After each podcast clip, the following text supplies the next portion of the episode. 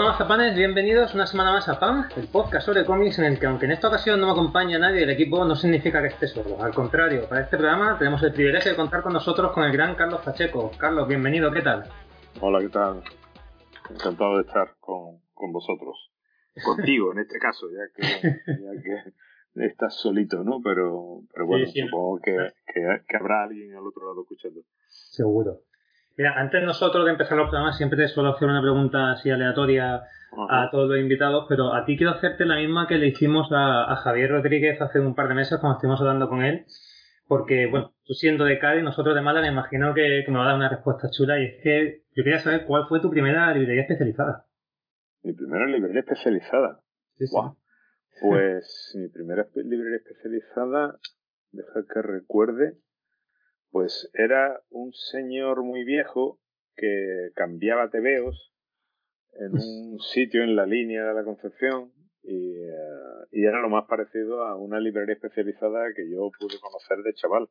Era un sitio donde, donde se vendían los sobrantes de edición que estos señores lo había, se, se revendían, o sea, redistribuían a, a puntos de ventas extraño, lo compraba a precio barato y claro, lo vendía más barato de lo que del precio de portada. Pero, o sea, yo eso sinceramente lo considero mi primera, no, no, no es una putada lo que estoy diciendo, sino que lo considero mi primera librería especializada porque porque estaba especializada en, en ese tipo de, de, de revistas, ¿no?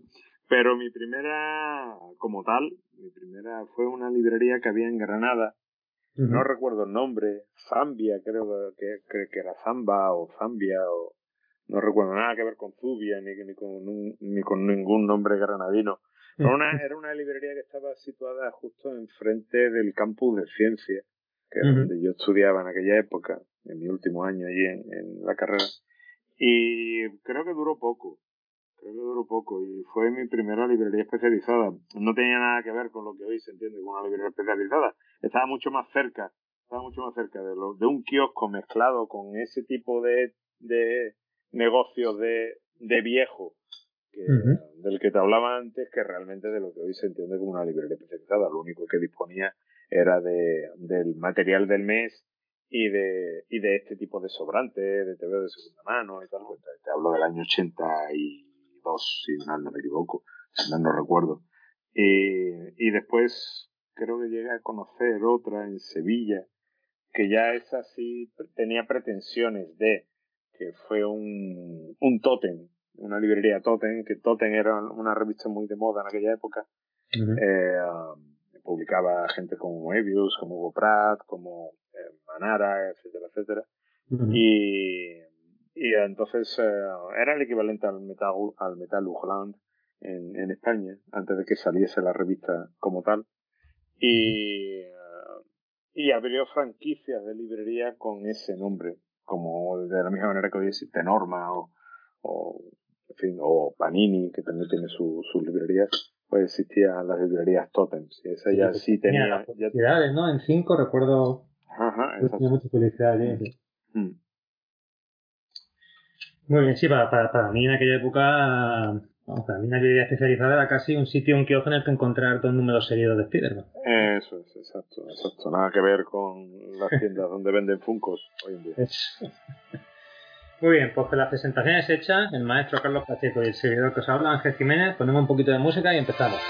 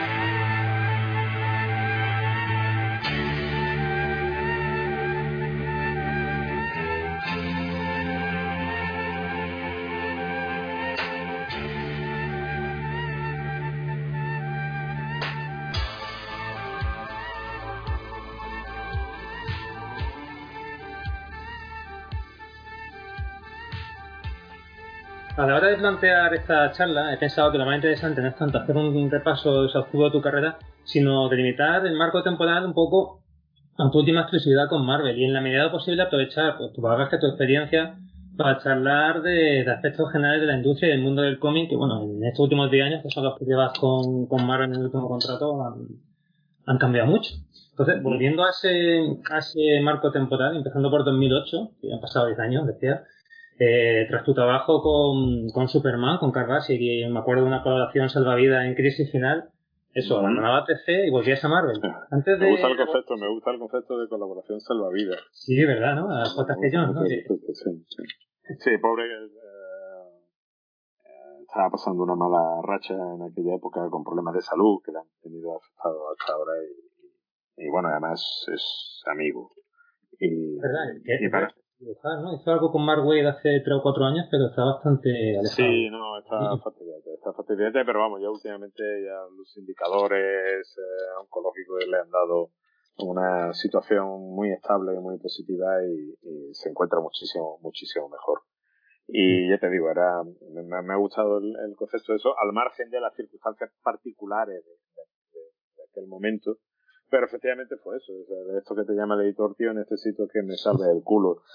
Era Dan Didio, además, el que, el que, el que llamó y bueno, pues allí estaba yo, claro. Bueno, pues después de esa colaboración eh, con Carl y con, con Grant Morrison, eh, eso, volvías a Marvel, pero antes de, de abordar esa vuelta, eh, yo quería un poco incidir en tu última colaboración publicada, tanto con Carl Garcia, al margen de Aerosmith ahora, y con Jesús Merino, que, que empezó a hacer ya sus propios lápices, él se quedó en DC, y con quien te une una, con ambos los dos, te, te une una estrecha relación personal. ¿Cómo vives aquel cambio y qué motivó el regreso a Marvel? Pues, hombre, em, en, aquel, en aquel tiempo, pues, eh, eh, asumiendo que, que Jesús eh, tenía sus intereses en, potenciar el, su faceta de, de dibujante, pues eh, yo, dado que tenía también oferta de Marvel, y, pues eh, él me insistía que no, yo sigo, eh, muy amablemente se ofreció a, a seguir entintándome, pero yo entendía mm. que, que ya la bicefalia iba, iba a ser complicada. ¿no? bueno, mm. pues la verdad es que me apetecía mucho volver a, volver a Marvel y me pareció que era el momento adecuado bueno, pues las cosas llegan hasta donde llegan y, bueno, pues eh, ahora llegaba el momento de volver a Marvel, trabajar con otros conceptos. Además, yo también en aquella época con, con DC, mi, DC se encontraba en un momento bastante raro. a mí, uh, Dan Didio me había ofrecido, bueno, me ofrecido, había, me llamó para decirme que, que entre los planes, eh, porque supongo que ya lo he comentado en alguna ocasión, pero supongo que no hay ningún problema para, para comentar esto a estas alturas, porque eso es algo que ya estará completamente olvidado y de hecho ni siquiera lo conocerá mucha gente en DC en, la actualidad. Eh, la cuestión está en que uno de los planes que tenía Dan para relanzar el, el universo DC era el, uh, el dividir, el crear una especie de línea ultimate del mm. universo DC. Pero, pero al contrario, pero me parecía que iba a ser mucho más inteligente em, en el sentido en que uh, la, uh, lo que iba a hacer era um, crear una serie de novelas uh, gráficas que iban a ser la Biblia de, de los personajes, el origen de, de, esos personajes. Y a partir de ahí crear una línea de comic books donde se contase el, el, donde se, se avanzasen en las aventuras de esos personajes sin tener que contar el origen. El origen ya estaba uh, comentado en, esa, en esas novelas gráficas. Y por otro lado... Eso fue Tierra 1, ¿no, Carlos? Más o menos, más o menos, pero, pero bueno, sigo contando. Pero al mismo tiempo quedaba el universo clásico uh, donde donde el universo clásico que va a ir dirigido para los lectores más más uh, que ya estaban los lectores más, quiero evitar la palabra clásico pero no encuentro lo mismo otra los lectores de toda la vida. Los más veteranos. Los, los, los veteranos exacto donde los personajes sí iban a cambiar radicalmente. Donde Batman iba a ser sustituido por Dick Grayson, donde Diana Prince iba a ser sustituida por, Donna Troy, y donde, bueno, el, sustituto de Superman todavía no, no, se había revelado, todavía no me lo, me lo podían decir. Me comentaron aquellos detalles y la verdad es que me pareció inteligente, ¿no? Es decir, dar los pasos lógicos de evolución de los personajes para poder llevar las historias a otro lado. Las historias clásicas, mira, mientras que al mismo tiempo pues tenía una línea, una línea Ultimate donde Superman seguía siendo eh, Clark Kent, donde eh, Diana Prince seguía siendo Woman y donde, y donde eh, Bruce Wayne seguía siendo Batman con aventuras nuevas y con, con todo nuevo. Lo mismo afectaría a otros personajes y tal y bueno, pues eh, Dan me comentó que Grant Morrison quería trabajar conmigo, por eso después acabamos haciendo lo de Final Crisis, y que quería hacer conmigo la, la novela gráfica de, de, Wonder Woman. A mí me pareció, con el nuevo origen para la nueva Wonder Woman, a mí me parecía, Jim Lee iba a hacer la de la, la Liga de la Justicia también, y bueno, a mí me parecía que era el, el momento de estar, pero, pero eso me lo comentó mientras hacía Superman, y la verdad es que me apetecía mucho. Pero aquello no acababa de cojar, no acababa de cojar, no acababa de cojar. Y preguntaba, oye, Dan, ¿cómo va el tema de si bueno, estamos todavía trabajando y tal? Y aquello ya se, me, me dio la impresión de que aquello ya no iba a ir, el plan inicial, algo le pasaba, que no iba a ser el que, el que se tenía planteado. Y aunque, bueno, pues Dan me cuidaba mucho, tengo que reconocerlo, me, él me ofreció Superman, él me ofreció uh, esta novela gráfica con Morrison, uh, me pidió que, que ayudase con, con, Final Crisis, uh, me, me, ofreció incluso una línea para compensar el tiempo de espera, una línea de que crease una línea de figuras, con las cajas venía mi nombre, venía el diseño, una línea de bustos de los personajes masculinos. Pero yo tenía la impresión de que, de que algo pasaba, con que no se me decía, pero que tenía la impresión de que algo realmente estaba pasando, que no, que no iba, que no era positivo.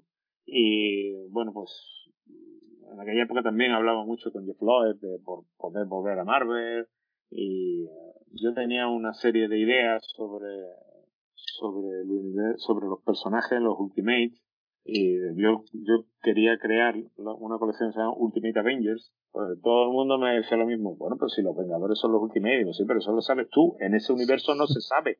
No existe el, el concepto Vengadores, no se ha creado. Existe el concepto Ultimate. Pero nadie en ese universo dice los Ultimate. Sí, hombre, esos que son los Vengadores, pero que aquí se llaman Ultimates. No.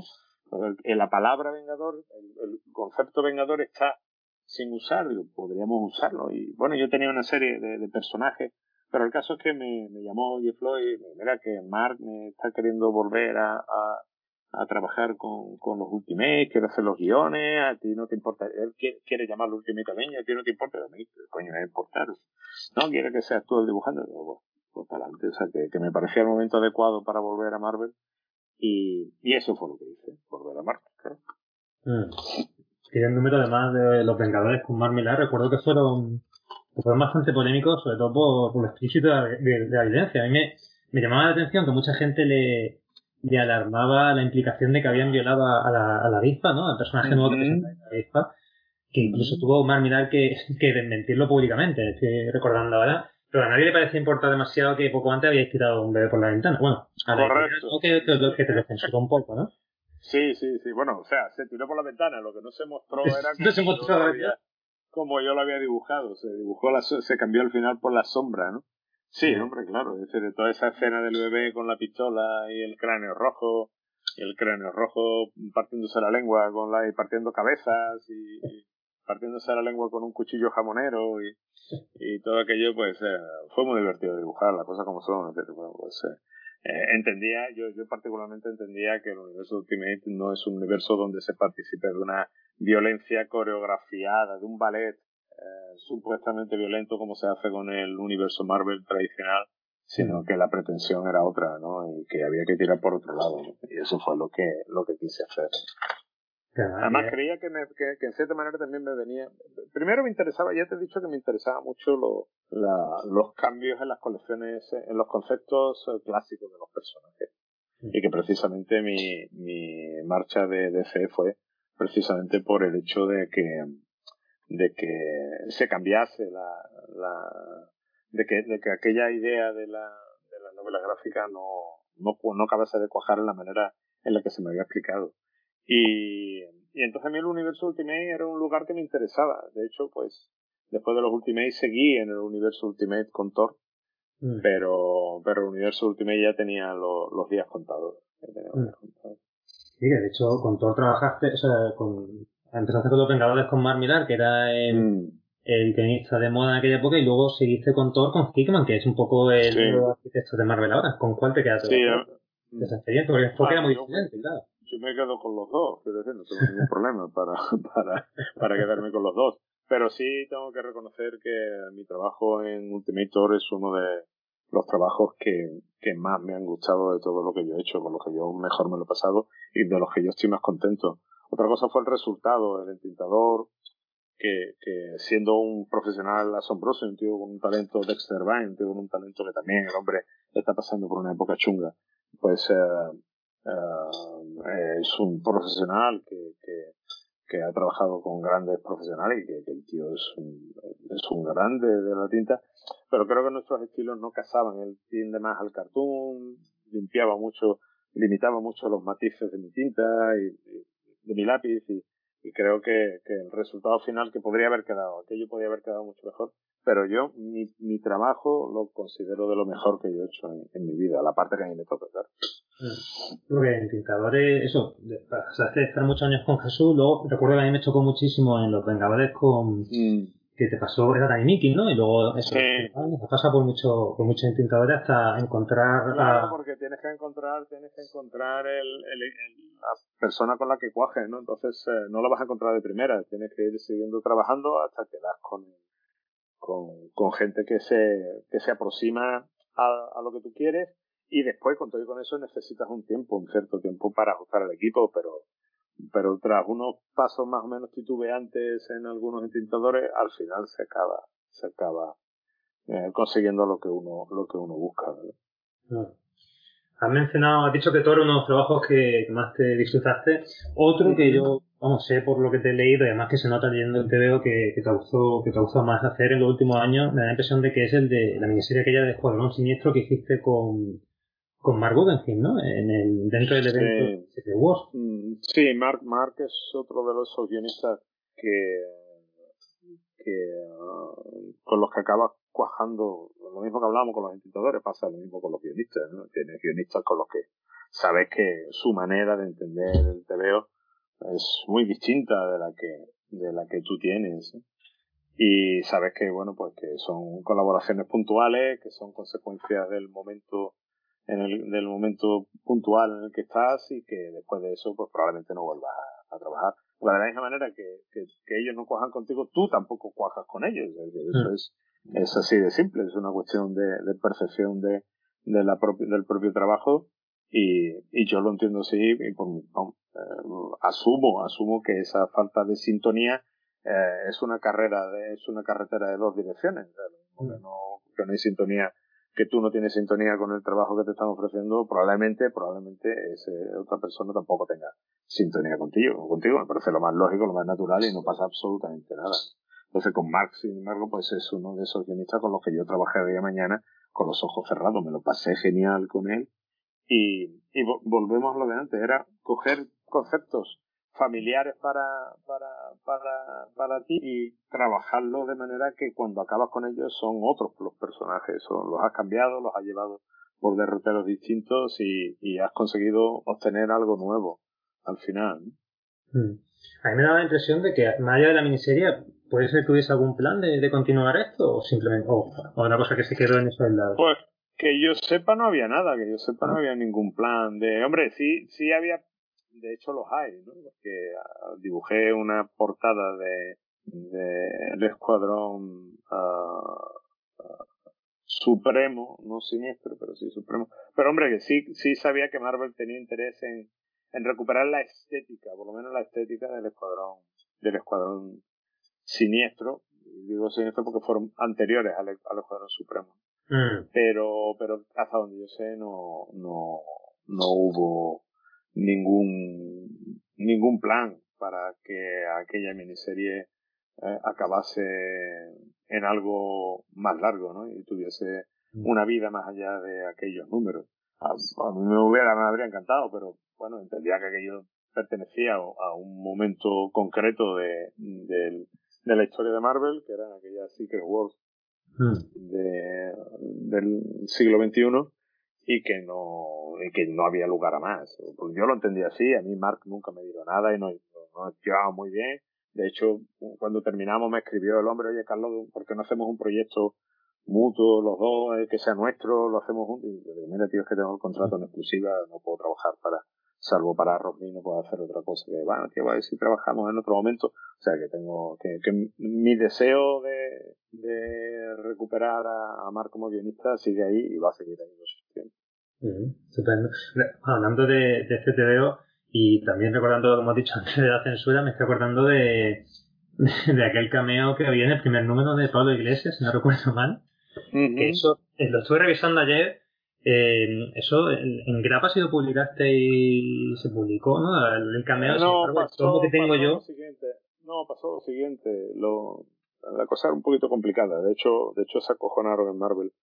Porque, claro, había que dibujar, era, recordemos, hagamos un poquito de recapitulación. Tenemos un, un universo donde unos tiranos son los, que son los superhéroes, que son los gobernantes, un grupo de resistentes, un grupo de tal, y tenía que dibujar a esos resistentes, y bueno, siempre por, por hacer bromas, que tú sabes que, que mm. tiende a hacerlo, pues vamos a hacer que la resistencia pues van a dibujar a Pablo Iglesias, ¿no? Mm. Eh, por, asegurar, eh, tampoco tenía que, no, era él, quiero decir, un tipo con una sí, ¿no? Que, que, daba el, el pelo, ¿no? Una, total, que lo dibujé. Y no sé por qué, no sé por qué después de dibujarlo, le, algo le comenté a, a Tom Brevo y le digo, no, sí, digo, bueno, tú estás hablando de la, has metido alguna broma, porque bueno, como te veo tenía mucha, muchos guiños a, a Virne, a, Miller y tal, y tenía muchos, entonces yo le hice un comentario y digo, no, si por meter he metido hasta un político español y tal, y su reacción fue, ¿qué? sí, joder, tú tenías que haberlo dicho y tal, tenemos que parar la tirada y tuvieron que tirar la tirada. o sea, ni siquiera a salir publicado. Pero, no, no, no, no. O sea, a ver, te explico. Hubo que parar la tirada porque uh, Marvel tenía en aquel entonces radicalmente prohibido, después de, de muchos TVOs donde se habían utilizado a personajes con parecido a, a, a personajes del mundo real, a actores, a personajes para Marvel había tenido conflictos con algunos de ellos por, por uso indebido de imagen. Entonces, para evitar que eso ocurriese, se dio una directriz de no poder utilizar ningún tipo de resemblanza con personajes reales, para evitar denuncias y evitar eso. Entonces era una directriz tajante de la, de la nueva Marvel. Y yo no, yo a mí se me escapó aquello, yo no tenía ni, no, no, normalmente no lo hago nunca y lo hice sin, sin ningún tipo de, de en fin, de, de continuidad, de que hubiese también, también a, a, Diego, a mi amigo Diego Arjona lo mata el malo del Capitán América. que, ese tipo de coñas las hago yo en los TVO de manera constante y habitual. Pero claro, no, no sabía de aquello, entonces hubo que, hubo que parar la, la impresión del TVO. Pero se les olvidó, se les olvidó quitarlo de la digital, porque ya el TV estaba en marcha. Mm. Y por eso en la promoción salía, porque era la segunda página, si no me equivoco, mm. salía en la segunda página, salía de la digital, salía eso, pero después la impresa salía, salía distinto. Ese fue el motivo porque, por el que en la impresa, en el, en el papel, era completamente distinta de la, de la que se promovió en la versión digital. Sí, nada, más estaba diciendo de la prohibición de Marvel de los parecidos, me estoy acordando de, precisamente me lo comentaba pues sí, sería por la época, una vez que estuvo Salvador Roca aquí en Málaga, que tuvo problemas, ¿no? Haciendo una miniserie con Warren Ellie, aquello de New Universal, el sí. aquel que lo mismo, se lo paralizaron porque, bueno, ya no, se sacaba no de todos. No sabía, no mm. sabía que se lo habían paralizado, sí, pero sí, eso era, era por eso, es decir, que mm. está radicalmente prohibido utilizar la imagen de, de personas reales para evitar problemas de, de derechos o sea, si eran, bueno, pues eran gente que tú conocías, era gente, amigos o lo que fuera, pues no habría ningún problema. Pero en el momento en que había, eran gente de, del espacio público, esas personas podían denunciar a Marvel por el uso indebido de, y en cierta manera lo considero lógico, porque tú utilizas un actor, la, la cara de un actor para promocionar un, para, para usarlo en un TVO, está usando su herramienta de trabajo, que es su físico, para vender algo del que él no va a recibir ningún, ningún tipo de, de, beneficio. Pues en cierta manera me parecía, me parece, me parece absolutamente lógico, ¿no? Mm. Eh, pero bueno, eso afectó a, a todos los niveles, correcto. Bueno, y vamos a a, a Capitán América con Rick Remender, que también eh, estuviste allí un tiempo. De hecho, fue una de las estancias más, más prolongadas en una cabecera, que ha estado, si me sale bote pronto, en estos últimos años, que fue cuando mm. Sam Wilson cogió el, el, manto de nuevo capitán. ¿Cómo se gestó aquello? Porque yo creo haberte leído en algún sitio decir que a ti te interesaba eso porque era una idea que ya, que ya habías tenido, que la que habías jugado antes. Sí, bueno, esa idea la teníamos Rafa y yo desde que éramos, desde que nos conocimos. Eh, antes hablaba de los sustitutos lógicos de los personajes de C, y hablábamos de Dick Grayson, de Donna Troy, eh, y Rafa y yo siempre consideramos que el sustituto lógico de, del Capitán América de Steve Rogers para el papel de Capitán América era Sam Wilson. Además, eh, eh, un personaje que, que, es creado en la época de la lucha por los derechos raciales y, y los derechos civiles y me parecía, nos parecía que era lo lógico. yo eh, iba a dejar la colección y, me llamó Rick. Me dijo, Carlos, mira, te voy a contar una cosa que no se sabe, pero me gustaría que te quedase porque vamos a...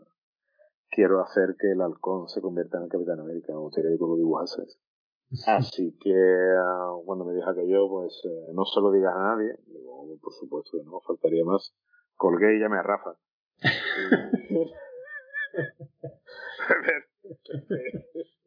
Pero, tío, a que no sabes qué. Porque el capitán de América va a ser eh, Sam Wilson. No me jodas, tío. Ya empezamos ahí a hablar. Pero bueno, Rafa es como de no cuenta dentro del nadie. Bueno, y eh, bueno, ahí está en el cine ya, ¿no? El halcón como, como Capitán América. Señor, Señor, señor, ahí lo tenemos ahí en el cine para que, para que vea cómo surgen las cosas, cómo, cómo acaban. Exactamente. bueno, y a raíz de la salida de, de bueno, tuya y de Remender, de Capitán América y de Marvel, eh, recuerdo que él, Remender, eh, afirmó, y bueno, lo sigue haciendo a día de hoy, que jamás volvería a trabajar por, por encargo. Y eso me lleva a una entrevista que te leí hace poco que te hizo Pedro Monge, el amigo Pedro Monge allí en, la revista Dolman, en la que tú hablabas un poco de, de guionistas Marvel y guionistas indie. Eh, supongo que esto encaja un poco dentro de, de esa, esa división, ¿no? O, o... Bueno, yo, yo creo que ya esa división es que ya no existe. Es decir, esa división podía ser una división asumible en otra época pero hoy en día ya está todo tan desdibujado que ya no se sabe qué es una cosa y qué es otra, ¿no? Mm. Es decir, hemos llegado a un punto donde ya encontrar uh, sentido a esa división ya no lo tiene. Hace 20 años sí lo tenía, ¿no? pero ya la cosa está completamente desdibujada. desdibujada. De, de hecho, yo incluso iría más atrás en el tiempo. Incluso la añadiría, pues, eh, otros 20 años, si quieres, atrás, o 15 años atrás.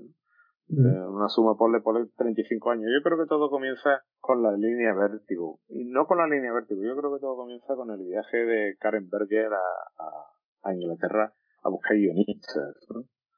Ah, creo que, que el, el, éxito de Alan Moore y después de, de Neil Gaiman uh, trae al, al, mundo del superhéroe a una serie de, de guionistas que por supuesto no conocían, no conocían a los superhéroes como los conocía Alan Moore, que, que es un tío que los controlaba de una manera absolutamente asombrosa y era capaz de hacer historias como el hombre que lo tenía todo o, o, o, campana de sonido, aquella historia maravillosa de Green Lantern, o, el propio La Cosa del Pantano, ¿no? toda su etapa La Cosa del Pantano.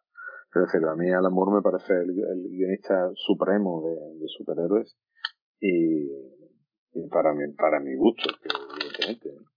Pero al mismo tiempo, eh, aquello abrió las puertas a aquel, aquel éxito de Watchmen y, de, posteriormente de Sandman, que arranca siendo un TVO muy DC, pero en nada de tiempo se despega de cualquier conexión con, con aquel universo y se acaba creando una línea vértigo que inicialmente iba a ser una, un rincón, el rincón oscuro del universo DC, pero que acaba derivando ya en algo que no tenía nada que ver con el universo DC. Acaba convirtiendo en una especie de, de, de cajón desastre donde cualquier cosa tenía cabida. Y entre esas cosas, pues, eh, experimentos de guion que, que no tenían nada que ver con, con, con, la tradición de, del cómic superheroico. Incluso con la tradición de romper con la tradición del cómic superheroico. Sencillamente no tenía nada que ver. Y, pero sin embargo, al mismo tiempo, al, ser una línea ah, propiedad de una compañía de, de cómics eh, de superhéroes, uh, le permite explorar el éxito de, de, de esos guionistas y poder ofrecerles trabajo, aprovechar ese éxito para intentar uh, llevarse a esos lectores a los TV de superhéroes. Por lo cual acaban transformando el propio TV de superhéroes, esos guionistas acaban cansándose de, de, de, ese territorio en el que no ni estaban familiarizados ni les interesaba y eso acaba desdibujando en muchos aspectos en la homogeneidad que tenía, la, la, coherencia, mejor dicho, que tenía, que había tenido el cómic de superhéroes hasta ese momento. Hablo de coherencia, no hablo de calidad. Mm. Puede ser coherente y puede ser una birria de TV, no tiene, no tiene nada que ver una cosa. Y, y puede ser incoherente y puede ser una maravilla de TV, no tiene nada que ver una cosa con otra. Mm. Entonces, eh, desde mi punto, empieza ahí Después la llegada de gente del, de, de, eh, Marvel imita la jugada, la imita con Brian Bendis, eh, que era un guionista que venía también del mercado independiente y, y bueno, probablemente conociese más que, que algunos ingleses el, el mercado superheroico, pero tampoco, tampoco era un, un, Chris Claremont o un Mark Wolfman, ¿no? por poner dos ejemplos así más o menos inmediatos. Y, y poco a poco la cosa fue engordando cada vez, era una bola de nieve que cada vez se iba haciendo más grande hasta que el, el propio mercado del superhéroe, para bien o para mal, se ha transformado y se ha convertido en, en, otra cosa.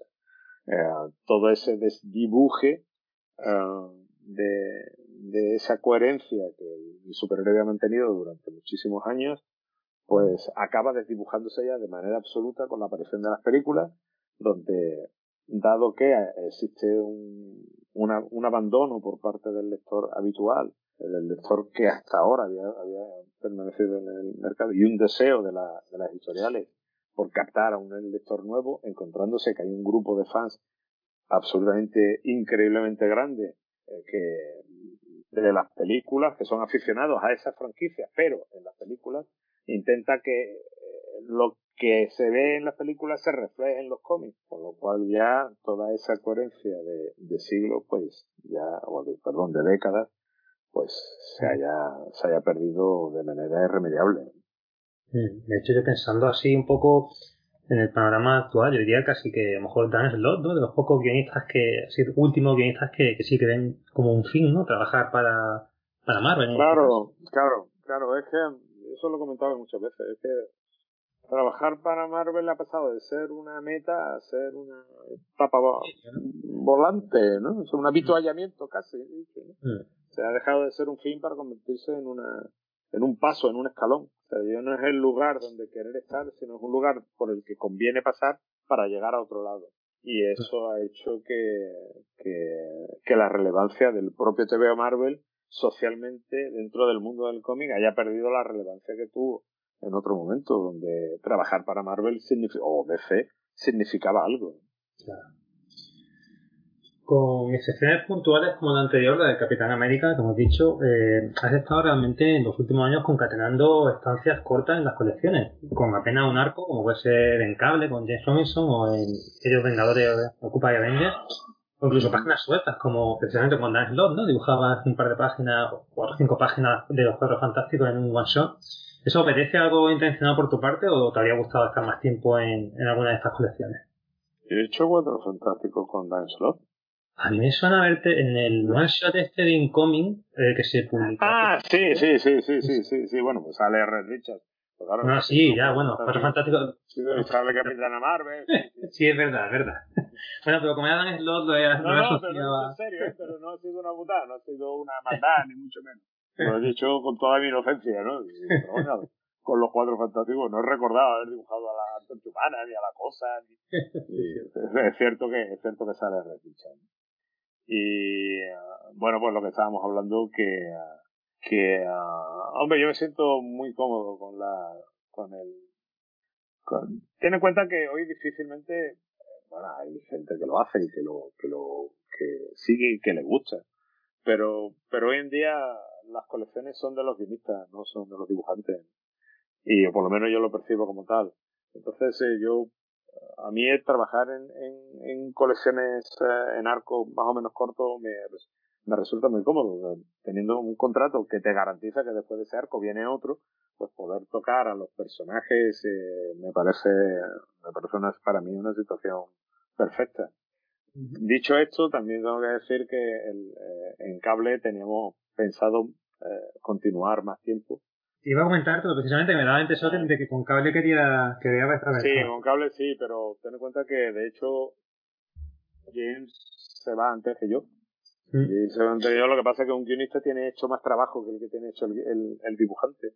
Mm. Pero él abandonó la colección, la colección mucho antes de que yo tomase, tomase la, la decisión de, de abandonar y al tomar la decisión esa pues eh, el antiguo editor jefe de Marvel que había, pues decidió que, que la colección de las últimas páginas, ni siquiera pude terminar las últimas páginas del número, la colección, la colección fue muy conflictiva, desconozco yo las razones por las que, por las que hubo, los problemas que hubo desde muy temprano, uh, con cable y con los guiones y todo eso, porque lo, eh, me decían que, que los guiones este tenías que aprobarlo Axel Alonso y que se guardaba en un cajón. Yo cada vez lo recibía más tarde.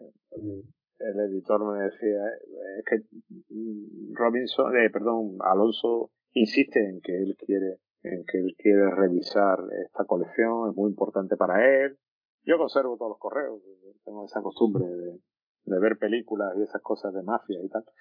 Tiendo, tiendo, a, a, guardar correo, guardar correo y tengo todo eso. Afortunadamente, antes, antes en otra época cuando se hablaba por teléfono, pues no podía grabar, pero como ahora mm. todo va por correo, pues se queda ahí guardado para siempre.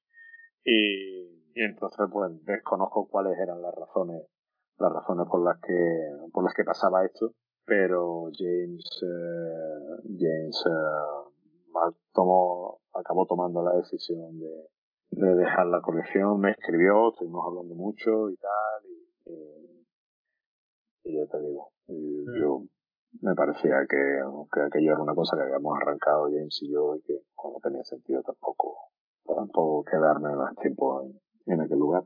De hecho, de hecho, él dejó directamente Marvel también, ¿no? Sí, sí, sí, sí. Sí, sí, sí, sí, sí, salió por patas.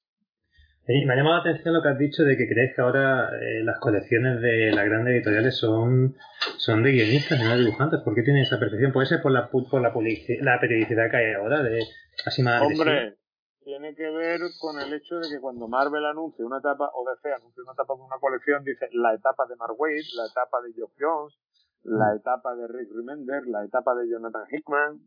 Puede ser por eso, vamos. es una pista que doy a lo mejor hombre, tiene que ver, hombre, yo creo, yo creo que tiene que ver, sinceramente, porque dado que en la actualidad el, el ritmo de, de, de producción del dibujante es más lento que lo que fue en otra época, pues uh, se requiere más de un dibujante para mantener una cierta coherencia gráfica en, en un periodo más o menos largo en, en, una colección. Entonces, el único que permanece como inalterable salvo que, que, el guionista tenga la suerte de trabajar con tipos tan, con tanto talento como Salva La Roca o Humberto Ramos, que, son incombustibles, pues eh, salvo, salvo en estos casos puntuales y que a la vez extraños, pues eh, se requiere más de un dibujante para, para mantener una mínima una, una mínima estabilidad gráfica en la colección. Entonces de ahí que, que se haya, que las etapas se, se, se establezcan marcándolas con el nombre del, del guionista más que con el del dibujante, ¿no?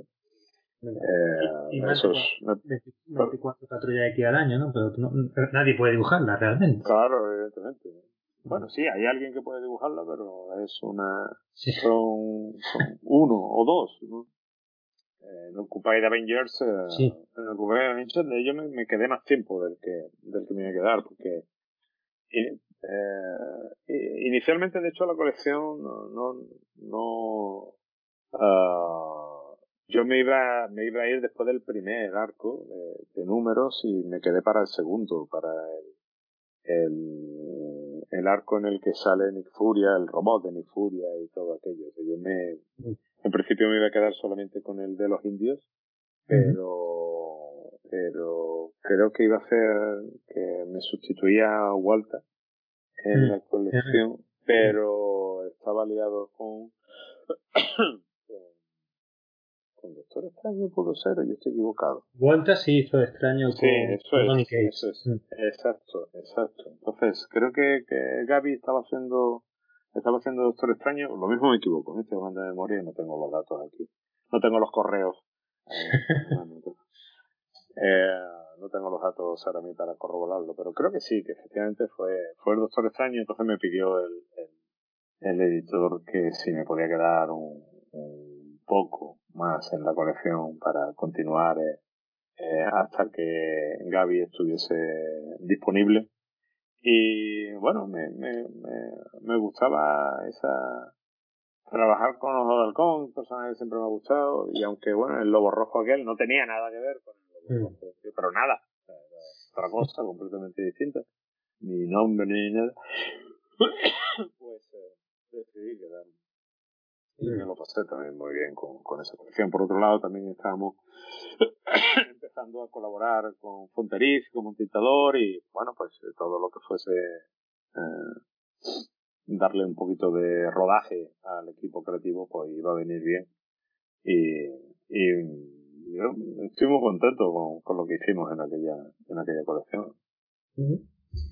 Tuvimos que trabajar muy rápido, tuvimos que trabajar muy, muy, muy rápido, pero eso también nos permitió uh, ganar mucho más dinero del que esperábamos, cuanto más trabajo, cuanto más rápido trabaje, pues más dinero ganas. Claro. A mí es que aquella colección me parecía muy rara, Carlos. Me, me compré precisamente el primer TPB. No, rara. Utilizabas tú, pero me parecía una colección rarísima. No, rara era, o sea, que sentido tenía como muy poco, ¿no? Era una especie de, de por encontrarle un símil, eh, era una especie de, te diría, de Green Lantern Green Arrow. Sí, sí. La época del viaje por América. Pero a mí es que me molaba precisamente eso, ¿no? Que tuviese esas concomitancias con tebeos que a mí me habían gustado y ofrecer pues esa visión de América y eh, el problema con los, con los nativos, eh, en fin, todo aquello me, me parecía interesante, tema de corporaciones y tal, pero no, pero quiero decir, no me parecía más rara que cualquier otra cosa que Marvel estuviese haciendo en aquel momento. Por lo tanto, como cualquier cosa que se hiciese iba a ser igual de rara, pues me lo paso con aquello que, perdón, con aquello que en principio me lo puedo pasar, me lo puedo pasar mejor. Sí, una época rara de los Vengadores, ¿no? Además, una expansión loca en aquellos, aquellos años. Sí, y cosas que se hacían y que no duraban nada, que, mm. se anunciaba. Y, aquella época de Vengadores, también de Hickman, si no recuerdo mal, ¿no? Mm. Los Vengadores de Hickman creo que eran, sí. sí. Y se hacían cosas muy raras. Unos inhumanos, cuando dice inhumanos también, era una cosa ah. inhumanos que, que, que tenía más que ver con, con, con con Harry Potter y aquel banco de inhumanos. Rayo Negro con un bar debajo de la estación central, oh, de verdad. debajo de la, de la, Y yo cuando veía aquello decía, decía con un frac. Es verdad, Bueno, pues. Nos da lo que hagan. Nos da lo que hagan. Bueno, un nuevo trabajo con más proyección del último año, volviendo un poco al tema del cine y a esa sinergia, fue el renacimiento pues, hace ya un par de años de, de Capitana Marvel, ¿no? una serie que además introdujo muchos cambios en la continuidad, entiendo yo que para precisamente para asemejarse un poco a, eso, tú, me sirve para preguntarte, eh, ¿tú sigues creyendo en el concepto de, de continuidad? Claro, a ver, es que la continuidad existe aunque no crea como la gravedad. Es decir, no, se trata de creer o no creer, es que existe. O sea, tú en el momento que haces un TVO, el que sea, el que sea, eh, en el momento en que estableces una serie de, de, de, de, lazos y de acontecimientos que le ocurren al personaje, estás estableciendo una continuidad. Uh, otra cosa es que esa, la continuidad que tú crees entre en contradicción con la, con la continuidad que te precede. Mm. Pero estás creando continuidad. No, te quedan más cojones. ¿eh? Si tú mm. dices que, que Lobo Rojo y el, y el, Hijo de Halcón se van juntos por América, pues estás, estás creando una continuidad. En, lo siguiente que hagas no puedes, no puedes obviar que el Capitán América, Ojo de Halcón y Lobo Rojo han estado en, en, un viaje por América. Otra cosa distinta que te diga, me importa un carajo que hayan estado, esto para mí no ha existido nunca y yo voy a hacer a Ojo de Halcón como si nunca hubiese viajado por América. también puedes hacerlo, pero estás saltándote la continuidad. La continuidad existía, te la estás saltando. Pero existir existía porque tú has marcado la existencia de un hecho y, y, y la has marcado trabajando en él y mostrándose a los lectores en unas páginas.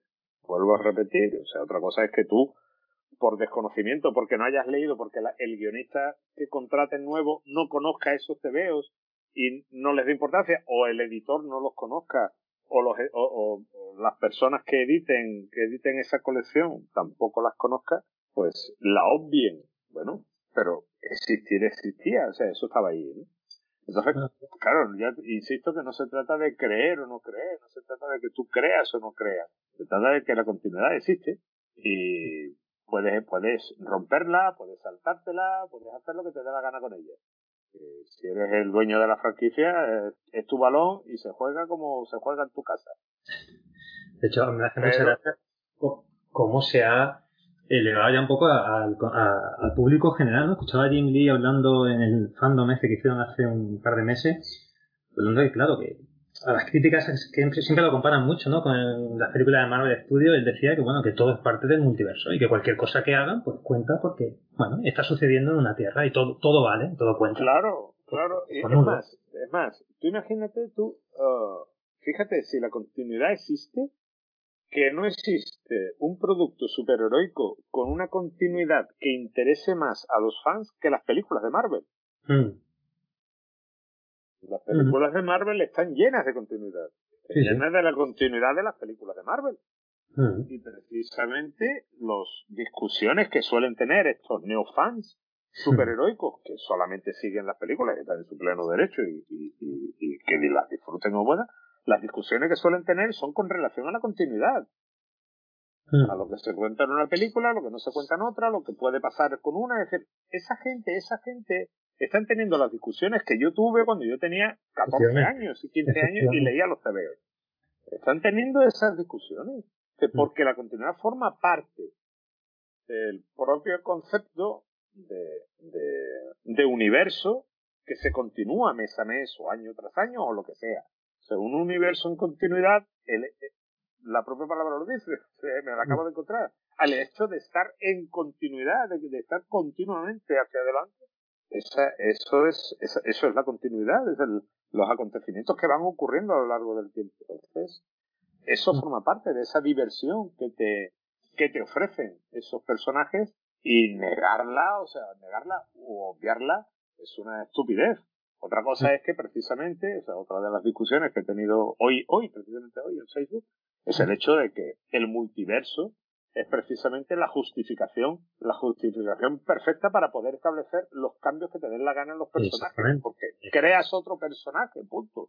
El mm. Spider-Man que se ha anunciado que va a ser eh, bisexual, el Spider-Man eh, cinematográfico. ¿Ah, ese, es Peter Parker, Peter Parker, pero va a ser otro Peter Parker.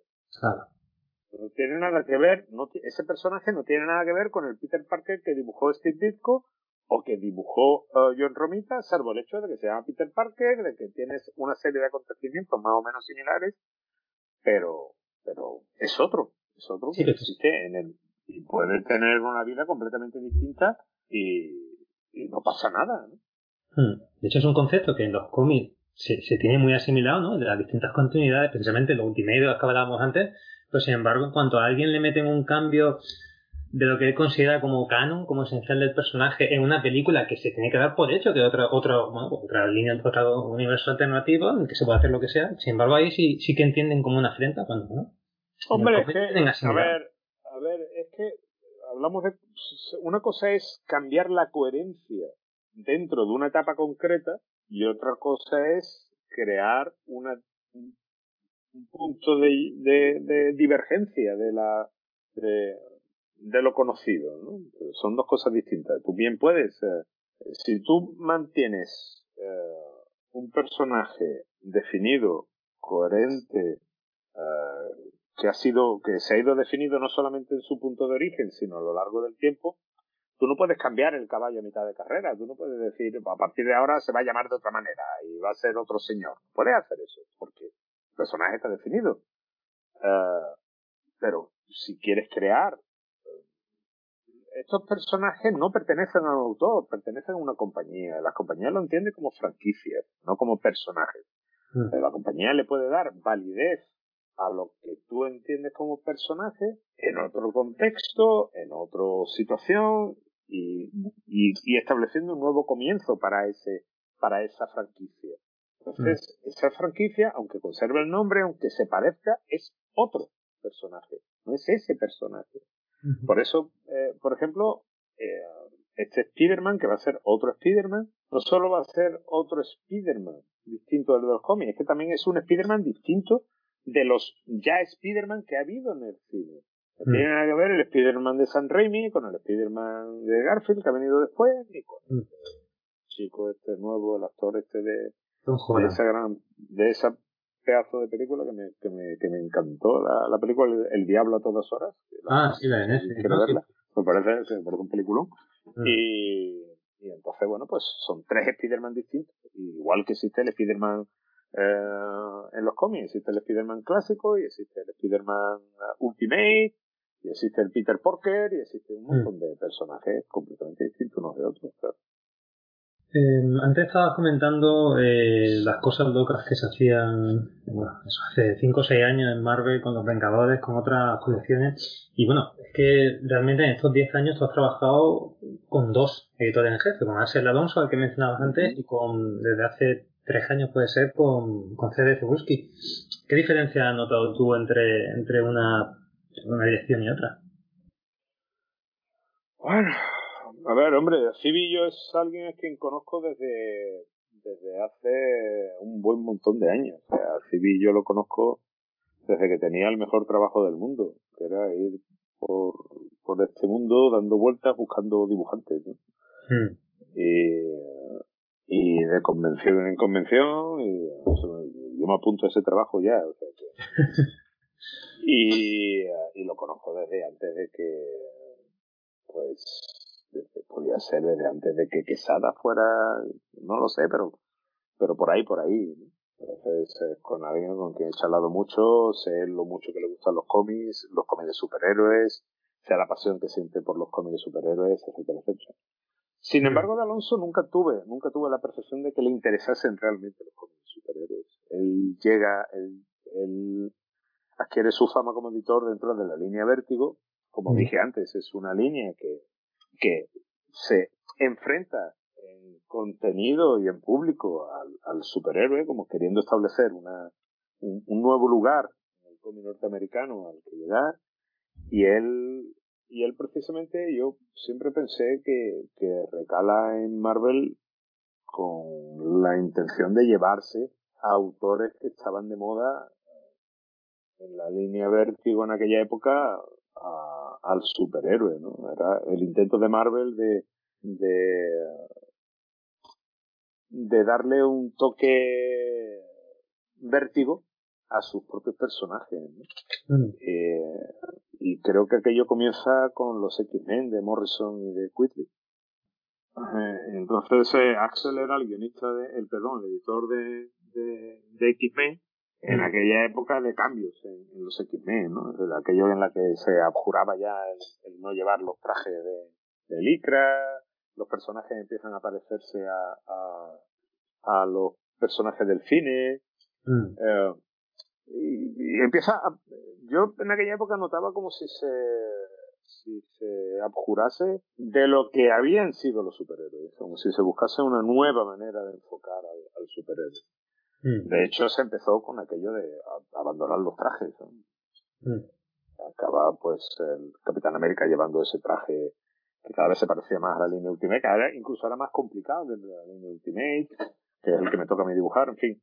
Hay una mm. serie de, de cambios en los superhéroes que intentan apartarlo de la, de la, de la visión que, que, que los superhéroes siempre habían ofrecido, mientras que que um, Phoebe es alguien que intenta acercar a los superhéroes a, esa visión superheroica más ortodoxa, pero al mismo tiempo intentando llevarlo más allá de lo, establecido. Otra cosa es que se pueda hacer bien, sea los resultados donde se puede llevar esto, pero hombre, yo la, diferencia que yo he notado, que yo he notado es esa, ¿no? Axel era alguien que intentaba alejar a los superhéroes de sí mismos, de ellos mismos, de sí mismos, y, y es alguien que intenta mantener esa idea ortodoxa del superhéroe, aunque después pues, se hagan, se hagan tratamientos que, que intenten llevarse al superhéroe por otros derroteros, pero conservando esa, esa propia identidad.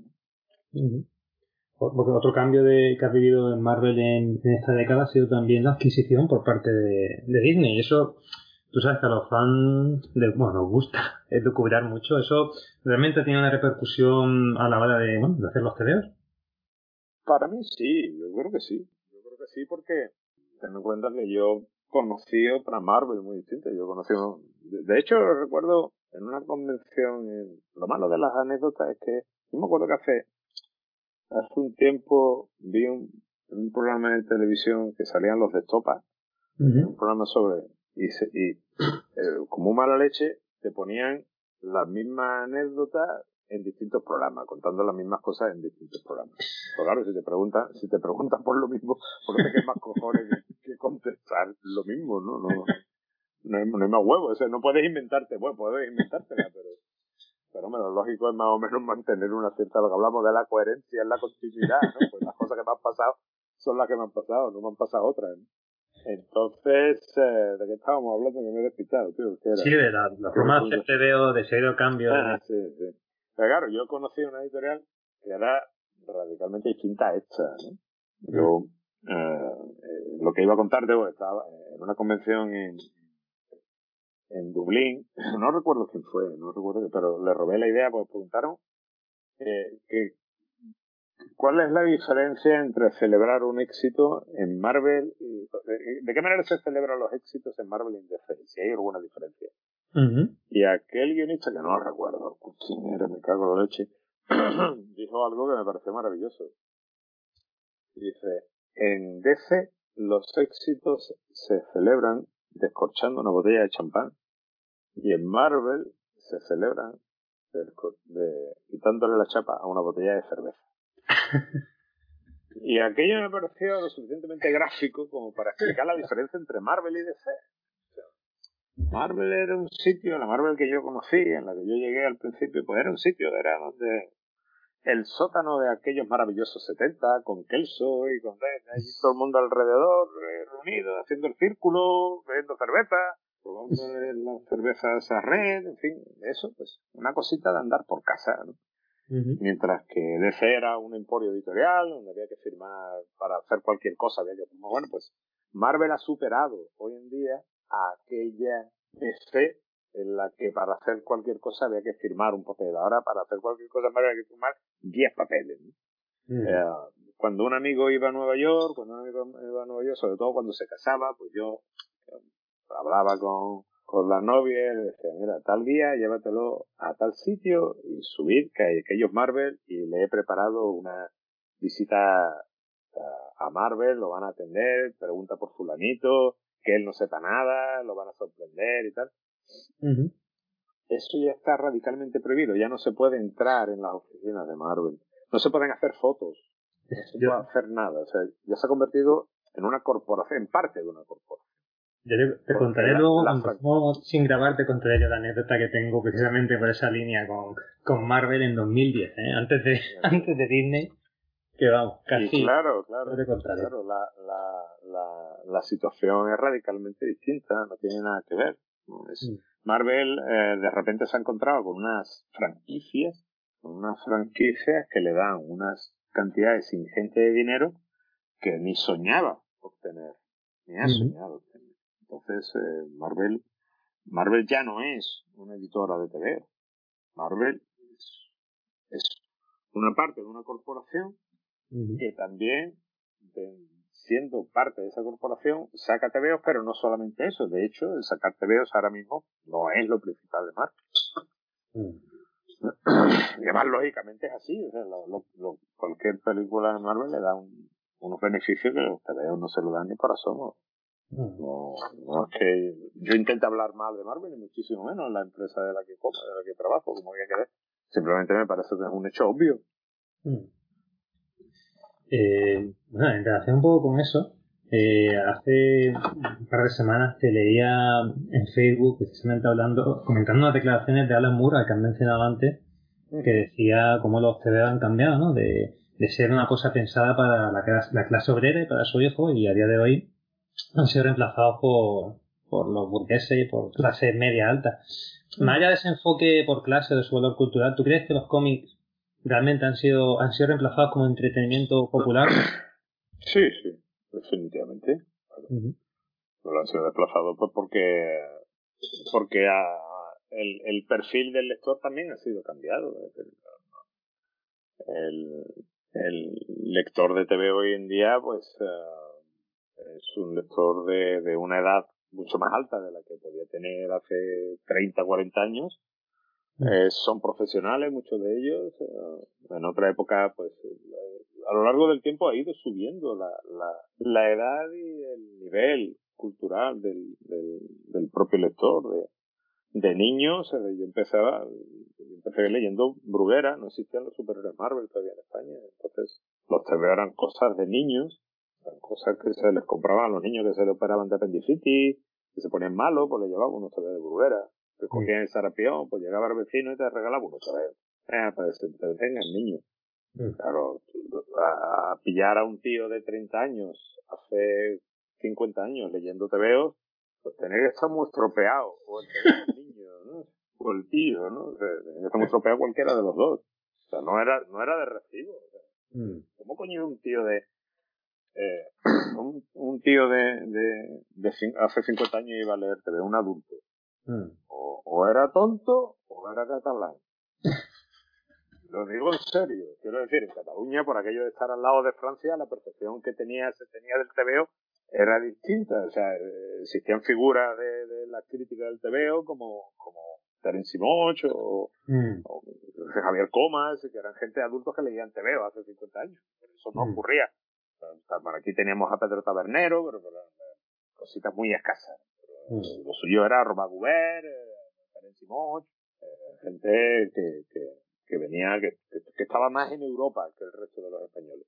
Mm. Entonces, leer veo de ahí que yo siempre diga la puta, cosa que nunca ocurrió, pero, pero creo que es explícito de que yo escondía los TVO en las revistas porno. está sacado, esa, esa, butada está sacada de una película de asesinato en 8 milímetros donde, donde Joaquín Fénix, eh, para que no sepas quién era asesinato en 8 milímetros, el actor que hace dicho que eh, escondía, escondía la divina comedia en una revista porno, ¿no? porque trabajaba en un sex shop. ¿no? Pues, de ahí me vino esa idea, ¿no? Porque efectivamente es que era así. Es decir, leer un TVO era, era lo peor que tú podías hacer en, el instituto, como te cogieron leyendo TVO, tú eras gilipollas. Mm. Entonces no podías leer TVO, tú tenías que convertirte en un superhéroe, tenías que ser una especie de Clark Kent y tener una doble vida, jugar al fútbol, salir, borracharte y todo ese tipo de cosas, y después leer TVO. Si solamente leías TVO estabas perdido y eras el cachondeo del universo. Eh, de, de aquella cosa, de aquella cosa a hoy ir por la calle diciendo, eh, leyendo el último premio nacional de historieta, pues han cambiado las cosas. ¿Cuál es el problema? Pues que mm, no, eh, hoy día existen lectores adultos que leían tebeos, que leen tebeos cuando antes no leían, pero no hay tantos niños leyendo tebeos como los había en aquella época. Los tebeos han dejado de ser lecturas infantiles, eh, ya no hay apenas quedan niños que lean tebeos, sí, siempre sale, como mi niño lee tebeos, sí, pero es el tuyo, no existen la, existen muchos niños que no leen tebeos, hay más niños que no leen tebeos que niños que leen tebeos. Mm. Y, y en otra época, en cualquier casa de España había tebeos, en cualquiera, en cualquiera. Todos mis compañeros de promoción de, de la escuela, del instituto, han leído tebeos, han leído Mortadelo, han leído, uh, pues, yo qué sé, uh, Jabato, Capitán Torreno, o sea, toda esa gente ha leído tebeos. Después han seguido cada uno con su historia al margen de los tebeos. Los abandonaré muy pronto, pero todos han leído tebeos. Entonces, claro que es cierto, claro que es cierto que hoy eh, la, la, la, el TV ha pasado a ser el consumo de una élite cultural. Pero no es un, pero no de, no es que las élites culturales se acerquen a los TVO, sino que el lector de TVO se ve a sí mismo como una élite cultural, que es distinto. Mm. Hay un matiz diferencial y diferente en ese caso. El lector de TVO se ve a sí mismo como una élite cultural. Sí, un poco, un poco el hecho de estar que se enfada, ¿no? De que, de que como cuando se enteró se hace popular ya no, no le interesa tanto, ¿no? Quizá. ya que es mainstream ya no me interesa. ahora, que se han cambiado de compañía me interesaban cuando eran indies. Exactamente. Bueno, ¿Tú crees que pueden volver a ser, a ser ese elemento eh, de cultura popular masiva? ¿Crees que de alguna forma, pues el medio, por lo que sea, hay un, hay un elemento ya de obsoletización en relación con otros productos más masivos, como pueden ser ahora mismo, no ya el cine o los videojuegos, sino incluso el streaming? No, o sea, de volver a ser lo que difícilmente se vuelve, se vuelve a recuperar el terreno perdido en este tipo de batallas. Yo no creo que el TVO vaya, de hecho, creo que los datos son evidentes, o sea, no, no, no creo para nada, ¿no? Que el, que el, que el TVO vuelva a ser un, sustrato del, del, de la cultura popular. De hecho, ha cambiado también el propio concepto de cultura popular, ha cambiado radicalmente. Mm. Internet lo ha cambiado todo, Internet, Internet ha cambiado todos los parámetros, hoy día todo es transversal y todo está transformado de una manera inesperada y, y que requiere unos análisis sesudos y, y serios, ¿no? Hombre, yo decirte algo, te diría que si hay algo que hoy en día ocupa ese territorio que en otro tiempo ocupó el TV, ser los videojuegos, pero también es un error porque los videojuegos no, no es un, no es algo precisamente que sea popular, quiero decir, de, de, la cultura popular, de, del proletariado, que sea consumo de proletariado. Un TV es, eh, perdón, un videojuego es, te cuesta 70 euros y la, y una consola pues, te, cuesta de 500 para arriba, ¿no? Depende de los teras que tú le quieras meter, de la, de la memoria. Entonces no es una cosa que, de hecho yo conozco muchos eh, aficionados a los videojuegos que por no tener, por no tener para comprarse una consola, ven eh, ven los juegos en YouTube, o sea, se ven, se, ven los, los, los, los gameplays, se los ven en, YouTube. no pueden jugar, no tienen, no tienen, hasta que no ganen un dinero, hasta que no consiguen tal.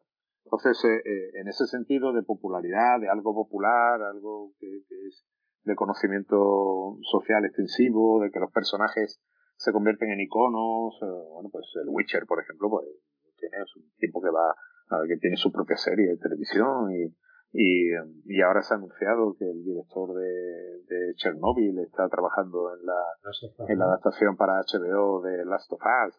Mm. Creo que los videojuegos se han convertido en, en, esa fabricante de iconos que, que, en otro momento hicieron los TV. Mm. De los videojuegos te preguntaré luego, tengo varias preguntillas que hacerte al respecto, pero volviendo un poquito a este tema, me estoy acordando de una charla que, tuve la suerte además de moderar con, contigo y con Jesús Medino en un salón del manga que organizó eh, Miguel, Michan y Palma en, en Algeciras. en 2007-2008, y me acuerdo que surgió el debate acerca de la licencia, en aquel momento, del formato de grapa mensual frente a los tomos japoneses, ¿no? A los mangas, que, bueno, claro, evidentemente el público que había allí era lo que consumía. Y en aquel momento yo me estoy acordando que ellos cuestionaban eh, ese modelo, el modelo de grapa, que porque estaban de caro, de poca calidad, está lleno de publicidad, y era una época en la que la propia industria americana ya estaba empezando a, a virar hacia eso, ¿no? Hacia la recuperación en tomos de las colecciones principales y, y, la comercialización masiva, en, en, fin, fuera de los circuitos típicos. ¿Qué opinas de ese tema hoy en día, del formato mensual de grapa como paradigma del cómic, en, por lo menos en Estados Unidos? No, yo creo que ya tiene poco sentido la grapa. realmente mm. creo que ha perdido ese, esa. Primero por ser un producto barato, porque era un producto de baja calidad, destinado a, a un público sin capacidad adquisitiva. Uh, la propia calidad de, impresión era, era baratísima, era un producto no cuidado, y de ahí su, su precio popular. Volvemos a, a, la pregunta anterior, la pregunta que me hacían, ¿no? De, de, de la, del ser un producto popular, mm. Un producto popular, lógicamente, porque, porque estaba hecho para un público popular. Entonces, el, el que hoy en día la grapa pretende tener la calidad de papel satinado, calidad de impresión infinitamente más alta, bueno, pues eh, eso hace que el producto se encarezca de una manera espectacular. Eh, difícilmente un público sin poder adquisitivo va a poder comprar algo que se le escapa a su poder adquisitivo. Hmm. Entonces, eh, si ese público es aficionado al cómic, pues va a esperar, muy lógicamente, a que esas grapas queden recopiladas en un producto que eh, puede ser más caro en primera instancia, pero que, que en términos prácticos mucho más barato. Que recopila unas cuantas grapas y puede salir, no, no lo sé, pero puede salir por la mitad, ¿no? De lo que mm. ¿Cuánto está ahora? ¿5 euros? ¿7? Mm. Sale, sale, por la mitad de lo que hubiese costado si, si se hubiesen comprado las grapas. Entonces, bueno, pues, eh, es un público que hoy día ah, no, no tiene ningún problema en esperar, tampoco pasa nada porque, porque son aventuras, son arcos que son autoconclusivos, mm. que, que, después de ese arco va a venir otro donde se cuente otra cosa que no, donde no haya repercusión con lo que ha ocurrido, donde pueda haber un reboot, donde pueda haber cualquier cosa de eso, y eso va a implicar a que, que, que no, no va, no va a necesitarse la compra de, compulsiva de la grapa para saber qué es lo que está pasando en el TVO mm. mensual. Entonces yo eh, no sé si se mantendrá, si se mantiene, no sé las razones por las que se mantiene, si son, si realmente tampoco me preocupa mucho el tema de cifra, no, es algo que, que, yo hago los TVO, no los vendo, no los vendo ah. ellos.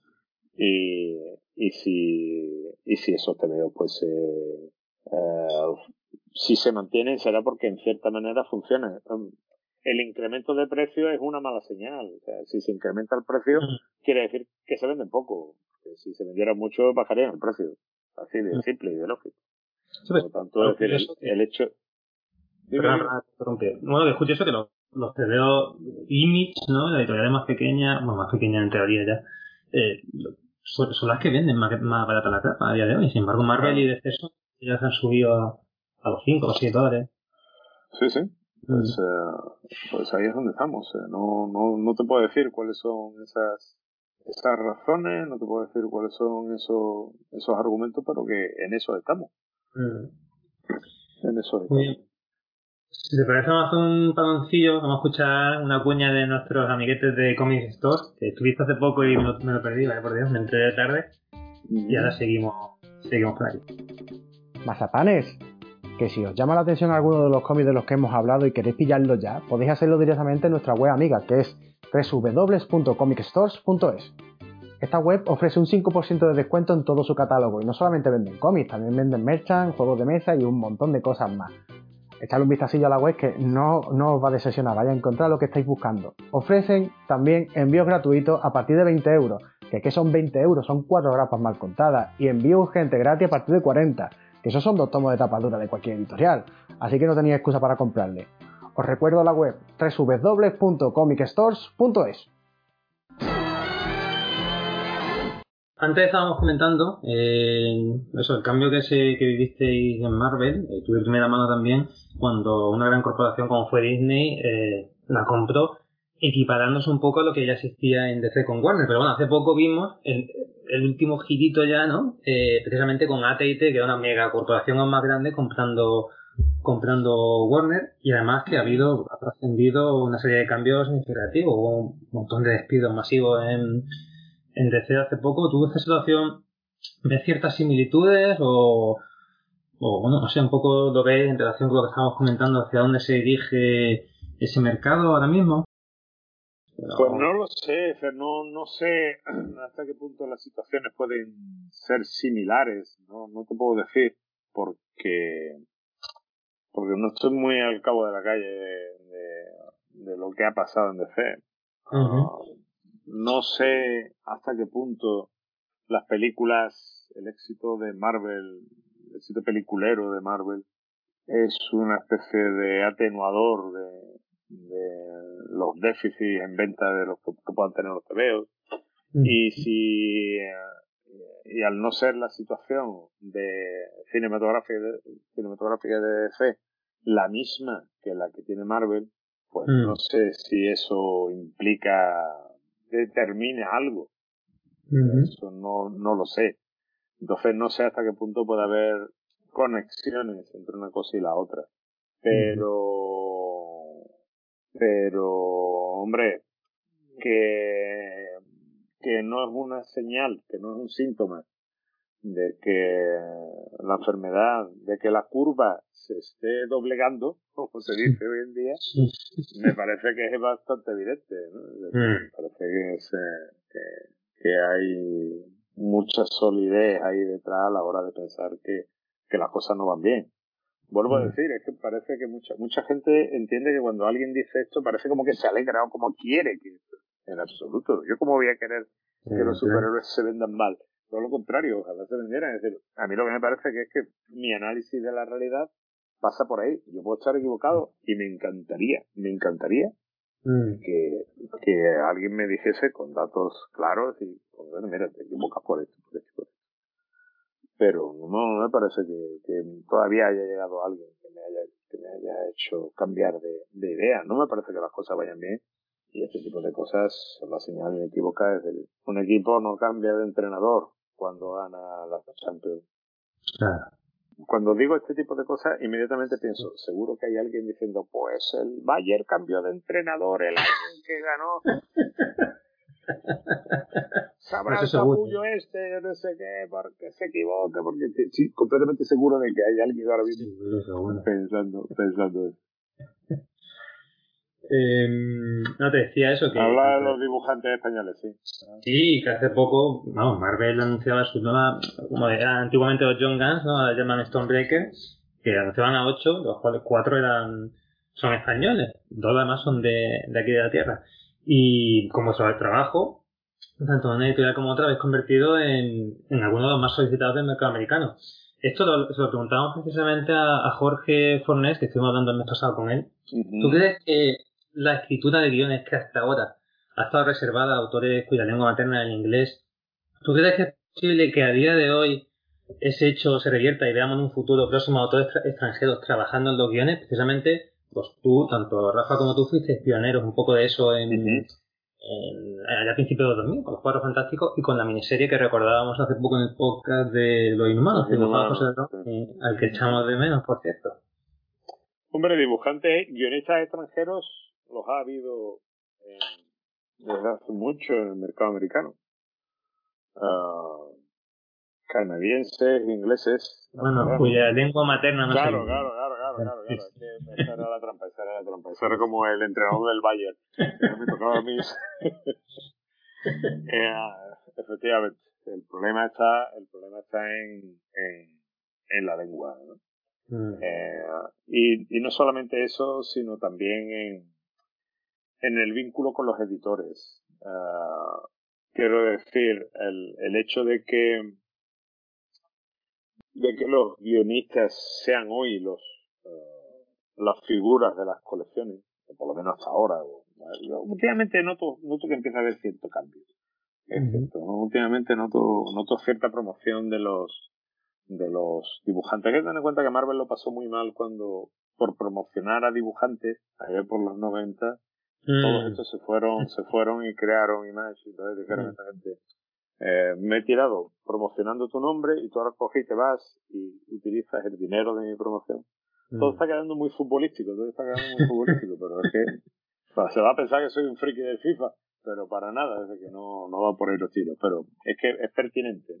Mm. Y, y creo que esa, ese vínculo que se establece con el, con el, con el guionista, editor, ese tándem que establecen eh, eh, editor guionista es la base de todo. Si desde aquí se puede establecer, pues eh, no habrá ningún problema. Pero que la manera de trabajar de un guionista no es la que tiene, no es la que tiene el dibujante. Mm. No se, no se trabaja de la misma, de la misma manera. El dibujante, el guionista sí trabaja hoy en día muy, muy, muy de, de manera ligada al editor. Mm. Mientras que el dibujante trabaja un poco más deslindado de, de, esta figura editorial. Sí, eso nos comentaba precisamente Jorge Fornés nos comentaba eso, que era también porque ahora mismo a día de hoy los editores cubren muchas más colecciones, a lo mejor tienen mucha más carga de trabajo de la que tenían antes. Decía eso, que el trabajo con el editor, una vez que ya te selecciona el equipo, ¿no? Digamos, y, lo echa a rodar, ya como que tienen hay menos contacto, ¿no? Menos trabajo, por menos. Sí, sí, sí. Eh, sí.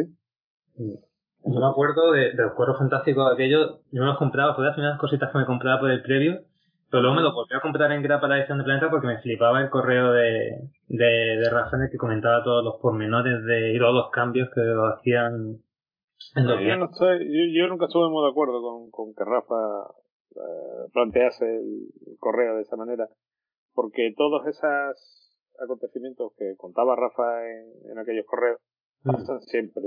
todo eso pasa siempre en cualquier colación en la que trabajes.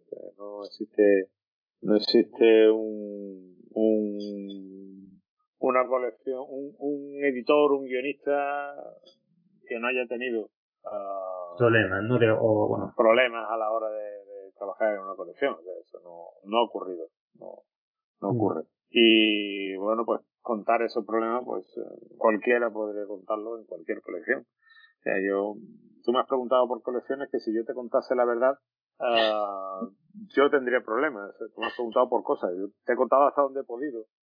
Me lo imaginaba. Todo, todo, lo que, todo lo que podía contar, no te lo he contado.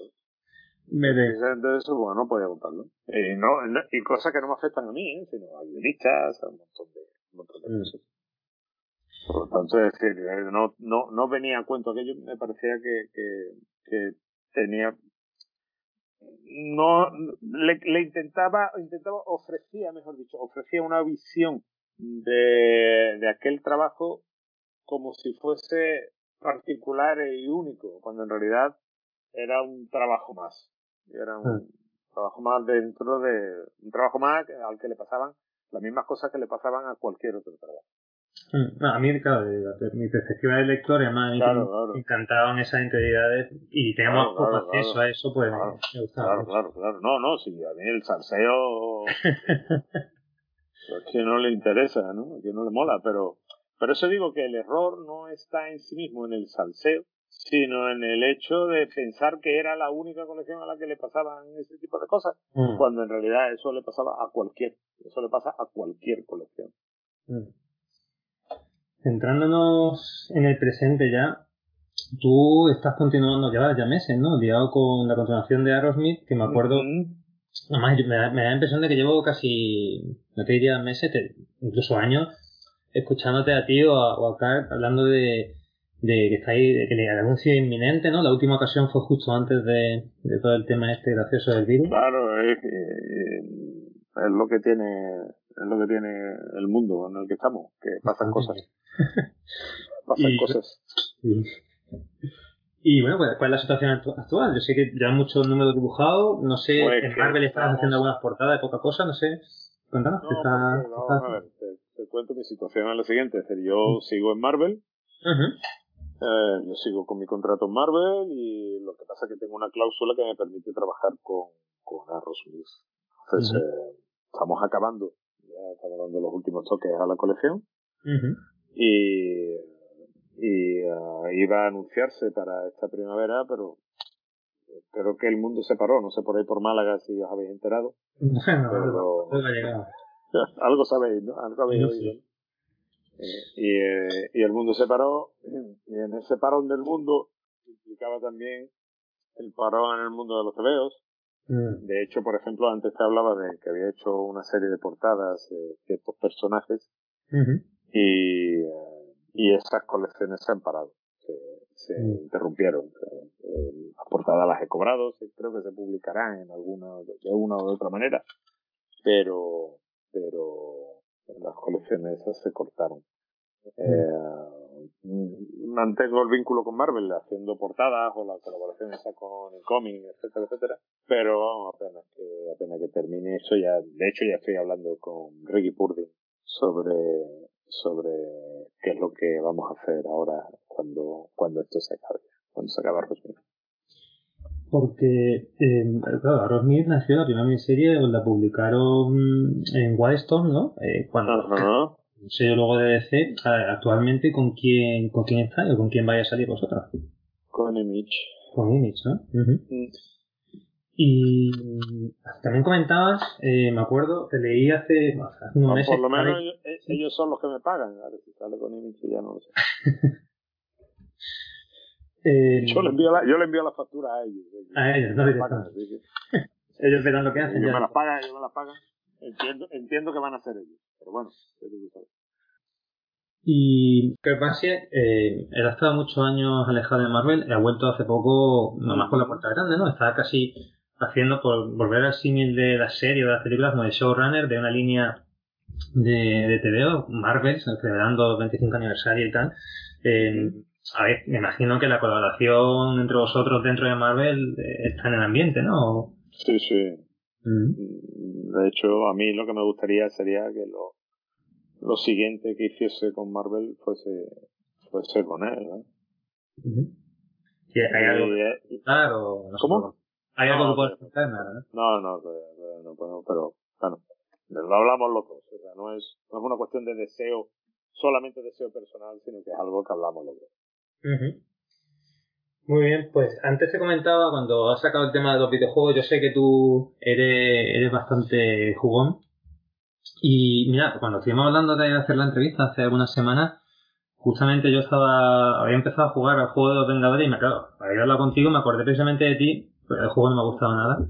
Eh, nunca se te ha dado a ti la ocasión de, de trabajar en un videojuego, precisamente con los Vengadores, pensaba, joder, si Carlos hubiese hecho, hubiese, hubiese colaborado un poco con el diseño artístico, algún, hubiese tirado precisamente de eso, de los cómics, del mundo de los cómics para darle un poco más de personalidad al juego. Pero bueno, por, porque yo, es decir, con la cantidad de dibujantes que han trabajado para. Tú, tú, fue, fue, tú porque precisamente acababa de hablar contigo y mm. creo que tu estilo se ajustaba precisamente a esa, a esa, a lo que yo entiendo que tendrían que haber hecho con el videojuego de darle un poco más de personalidad, ¿no?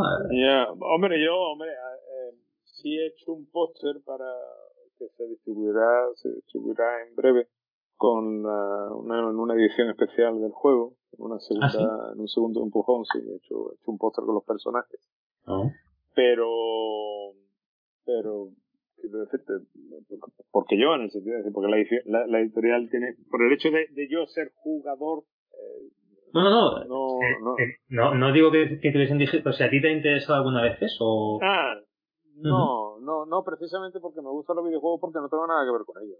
O sea, sí, sí, sí, claro, no, te lo digo en serio, es decir, el problema de los cómics, eh, también han puesto siempre la misma anécdota, pero no por, por ponerla siempre no deja de ser pertinente. Eh, yo me, siempre me comparo con el, con el prestidigitador que se convierte en prestidigitador. O sea, tú ya no vas al espectáculo de, de otro prestidigitador a asombrarte, tú vas a buscar el truco. Claro. O sea, tú ya miras, tú ya miras el, el espectáculo de una manera completamente distinta de como la ven los, los espectadores, están allí para asombrarse, ¿no? Tú, ¿no? Tú estás para, para descubrir el truco. Yo cuando leo un cómic, no, yo ya no entro en ese, no. El, el, el proceso de inmersión dentro de la historia ya para mí está vetado, porque yo miro, miro el, el cómic desde las bambalinas y, mm. y eso me, me aleja como aficionado, obligadamente. Otra cosa es que me esfuerce por estar en contacto, que quiera, quiera adentrarme, pero, pero creo que es, es fácil entender que cuando tú te dedicas a algo, la manera de aproximarte al producto es, es, muy distinta de, de cuando lo, lo observas como, como, como aficionado, ¿no? Mm. Entonces a mí el, el, el, mundo de los videojuegos me ha ofrecido lo que a mí me ofrecía el mundo del cómic en otra época, ¿no? Pues esa capacidad de inmersión, ese disfrutar de los iconos, ese disfrutar de, de, de historias, ese disfrutar de, de, de aislarte de, de, de, tu realidad para meterte en otra realidad. Y, y me gustan esos juegos donde tú juegas siendo tú, donde tú te comportas como el personaje se comporta como te comportas, como te comportas tú. O sea, en ese sentido me gustan mucho los, los RPG, los role play games, donde, donde, donde tú defines al personaje eh, a tu manera y donde tú te mueves donde tú te comportas como haces tú. Si eres paciente, te mueves, te, te conviertes en un personaje paciente. Si, si eres un estratega, lo haces de manera estratégica. Y, y, y, a mí es lo que me apasiona de esos videojuegos.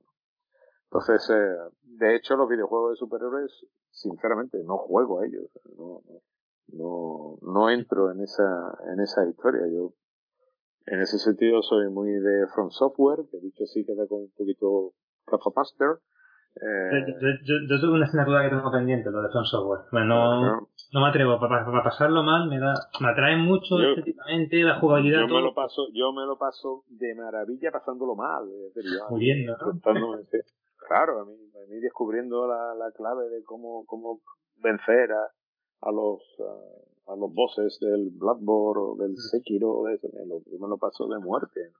Una y, y, y descubrir y descubrir juegos que, que te sorprenden del que nadie esperaba nada no como yo sé el Days Gone por ejemplo o mm. incluso el, el, a mí el último Last of Us me parece una puta maravilla ¿no? Ah, la segunda parte me parece brutal entiendo las reacciones negativas de la gente porque es un producto que, que, que está hecho eh, que busca un público concreto no, no no, no estamos hablando de, ser mejor o peor, sino que, que, busca un público que, que, tenga una que busque un producto lejos de la franquicia.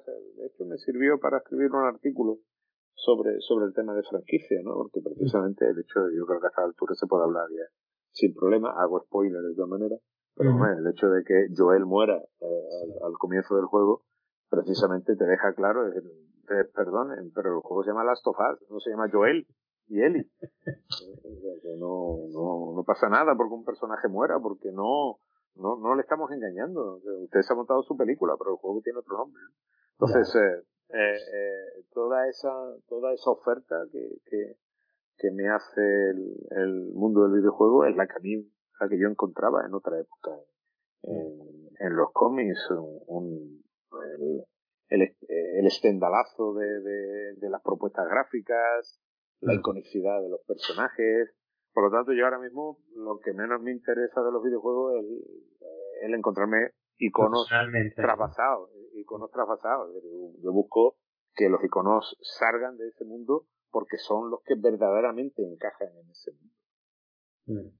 Entonces, de la sofá, comentabas que, que busca un público muy concreto también. Es que hemos hablado del fandom de los cómics, pero es que los videojuegos hay que dejarlo de Sí, sí, sí, sí. No, vaya no, me dirás. Mm. me dirás. Yo me acabo de, de, de, ver ahora mismo el documental que hay en Netflix sobre la historia, eh, sí, sobre la historia de los videojuegos. Mm. Me parece apasionante, ¿no? Mm. Eh, toda, toda el entramado que hay detrás y cómo la creación, cómo, cómo el propio comportamiento del, del, del el mundo en un momento determinado va cambiando el, el, comportamiento del propio videojuego y cómo, y cómo todo eso va determinando un tipo de perfil de aficionados, cómo se van seleccionando. Pero claro, es decir, como no es imposible que, que, que un jugador de, de, plataforma lateral pues tenga el mismo interés en, un, en un juego como Last of Us. Mm. Imposible, no, no puede haber sinergia en ese sentido. Y hablando con el Carlos Gamer o jugón, eh, ¿cómo ves? Estamos viviendo los que somos aficionados a videojuegos ahora precisamente unos meses y un año muy bonito, ¿no? Con, con la llegada de la nueva generación y además, enlazándolo un poco con lo que hablábamos antes de la homogenización de los CDOs, precisamente en el mundo del videojuego, por primera vez en mucho tiempo, creo que hay tres vías abiertas muy diferentes. Bueno, de hecho más de tres, pero bueno, por aceptar a las principales en las consolas, hay tres vías muy diferentes a las que a las que ha habido tradicionalmente, ¿no? Sony sí está siguiendo esa línea de, de sus propios exclusivos y de, de apostar por su consola, Microsoft, por su parte, está apostando por el streaming, por el Game Pass. Exactamente, por lo que tú decías de la gente que a lo mejor no tiene acceso a gastarse 70 pavos en un juego, pero sin embargo gasta 12 o 15 al mes y tiene acceso a un catálogo enorme. Y luego Nintendo, pues, Nintendo hace lo que le da la gana. ¿Cómo ves tú eso? Yo, yo creo que en el fondo es el comportamiento lógico, es decir, la selección del público. Me parece, me parece absolutamente lógico y, y hombre, va a joder a mucha gente que apostó pues esa apuesta que se hacía por Xbox o por Nintendo o por, por PlayStation y tal, pero es que eh, cuando cojo te veo viejos eh, me encuentro con cosas que me maravillan, ¿no? hace poco me encontraba con, creo que lo tengo por aquí, si me das un segundo lo busco, pero no sé si, si está por aquí. si lo he encontrado, se lo he perdido, pero anuncios de consolas que han desaparecido absolutamente. desaparecido de la faz de la Tierra y ya nadie las recuerda y que se mm. presentaban como si fuesen, el, no sé dónde andará, lo tenía por aquí, el Alien, yo no sé qué era, tal. Y, entonces, eh, bueno, pues las cosas se presentan y después el público, bueno, las, las acepta o no las acepta. Yo recuerdo cuando salió la Wii, eh, las colas que había en aquellos reyes para reservarlas y para comprarlas, que parecía que el mundo se iba a acabar. Mm. Lo que se ha acabado ha la Wii. Sí. No el mundo, el mundo sigue, ¿no? O sea, nada, quedó, aquello quedó pues para, para gente que decía que hacía deporte en la Wii, y para recetas y para cosas raras, ¿no? Es que la Wii fue el caballo de Troya hay muchos jugadores, ¿eh? En, muchas casas. Ah, es que esto es para eso, para hacer deporte, para jugar. Eso, eso, eso, eso, eso, eso. Entonces, bueno, pues eh, al final es, el público decide con lo que se queda y con lo que no. ¿no? O que tampoco tiene tampoco tiene más más más problemas. No, no, no el, el, el mercado esa palabra que tanta que la gente asusta tanto muchas veces pues eh, tiene ese comportamiento el mercado somos nosotros y, obligados por, por aquí o por allá pero al final acabamos acabamos decidiendo, decidiendo de una manera o de otra qué es lo que se quede, qué es lo que se va. Entonces, bueno, tampoco que haya esa diversidad en el, en, el, en la oferta, pues, me parece lo más lógico ¿Y tú vas a dar el salto de alguna de estas consolas ahora reciente o vas a esperar un poquito? No, la 5 cae en noviembre. Está ya reservada, ¿no? ya ¿Para qué voy a esperar? Bueno, además que por lo menos esta vez han apostado por la retrocompatibilidad, ¿no? De...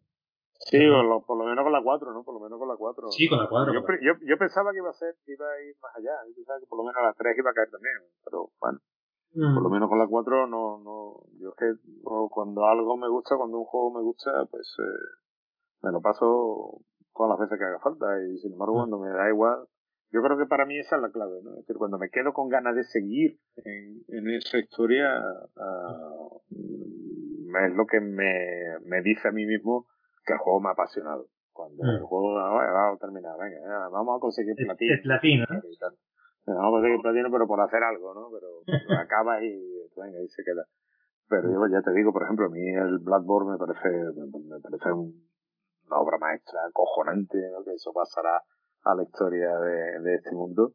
Y eh, es un juego que tiene 5 años y que tú juegas a él y, ya quisieran, ya quisieran muchos. Tú me recomiendas que, ya te digo, siendo From Software mi asignatura, y me atraen todos, ¿eh? me atrae tanto Dark Souls como el Demon Souls precisamente mm. ahora, como el Sekiro quizá el que más me atrae, como el Bloodborne, ¿con cuál, con cuál me recomiendas que, que empiece? Sabiendo eso, que Estoy dispuesto a un reto, pero que tampoco me vendan el que sea una dificultad injusta como, como principal aliciente. No, yo empezaría, por los Souls, ¿no? que me parece lo más lógico. ¿no? Sí, ten en cuenta que, que tienes que habituarte. O sea, el estilo de juego de Front Software es muy distinto de cualquier otro tipo de, de, de, de franquicia de videojuegos, ¿no? Entonces, pero sin embargo existe una serie de patrones comunes en, ellos. Si empieza por el Sekiro, a mí me parece un poco excesivo, porque el Sekiro creo que conviene entrar un poquito aprendido. Creo que conviene, o sea, no quiero decir que sea obligatorio ni necesario. Pero en fin, enfrentarse a Lady Mariposa así de buena primera, habiendo jugado al Assassin's Creed, nada más, un poquito complicado. es jodido, es jodido. Yo, yo, empezaría por, por, los, por los Dark Souls, pero por querer empezar por algo distinto, o sea, algo que empiece a saber, que no tenga que no tenga esa de, de, uno a otro.